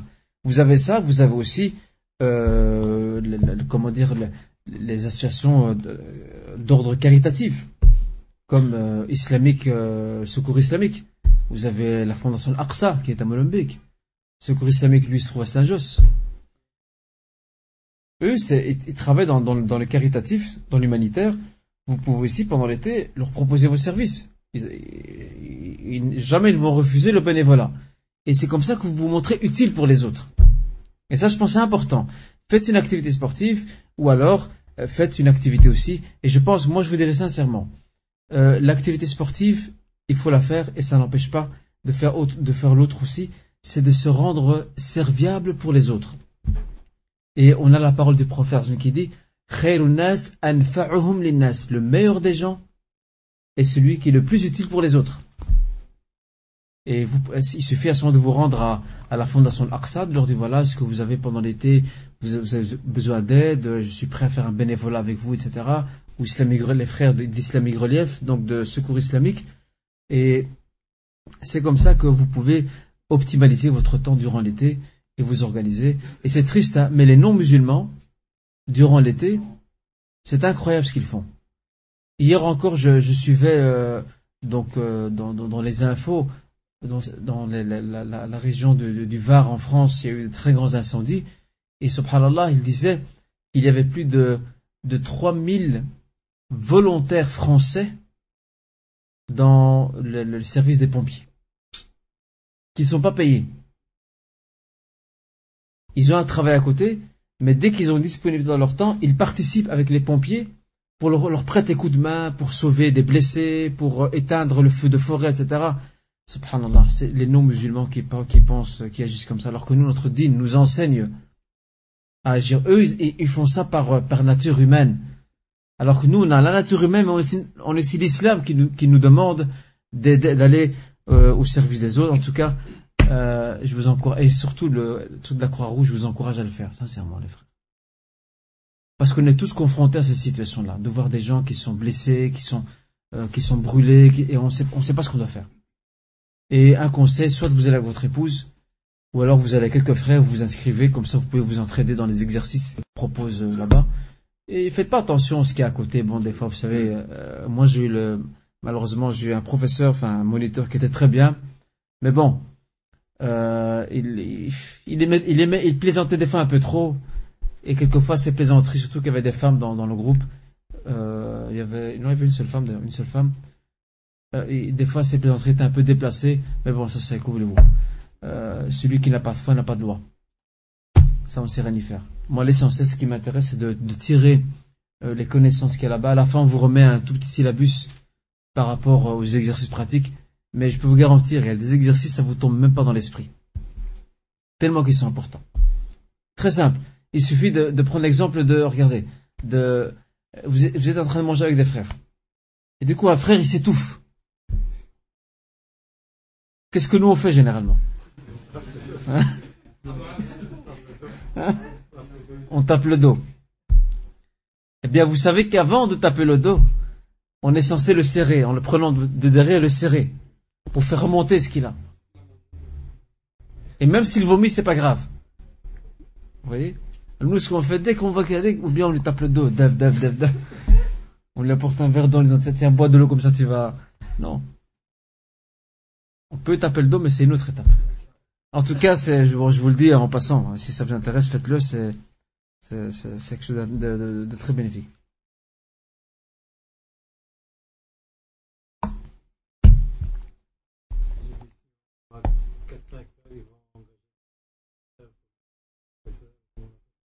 Hmm? non, pas du tout. non, pas du tout. Non, non, au contraire, au contraire. Il faut savoir que, que, le, que la Croix-Rouge est un service civil et le président de la Croix-Rouge, c'est la reine elle-même. C'est la reine de Belgique qui est la présidente nationale de la Croix-Rouge.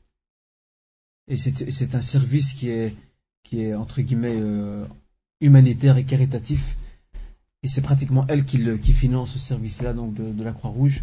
Et c'est important, je pense, de, de, faire ça parce que c'est un exercice pratique qui pour vous, vous aide plus tard à aider beaucoup de gens qui sont dans des difficultés. Attention, ça ne fait pas de vous des médecins. Hein.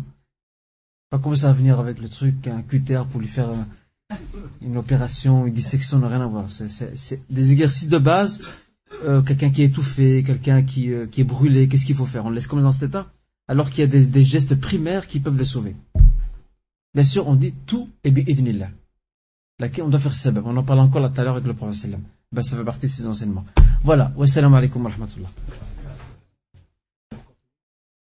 Donc, euh, je rappelle, hein, pour les cours, euh, là maintenant c'est le dernier cours. L'été, vous êtes entre guillemets en congé. Euh, on reprend le 5 septembre, juste pour un seul cours, et après le ramadan, on reprendra directement, Inch'Allah. Enfin, je vous donnerai les dates pour après ramadan, Inch'Allah. Non, malheureusement. Voilà, salam alaikum.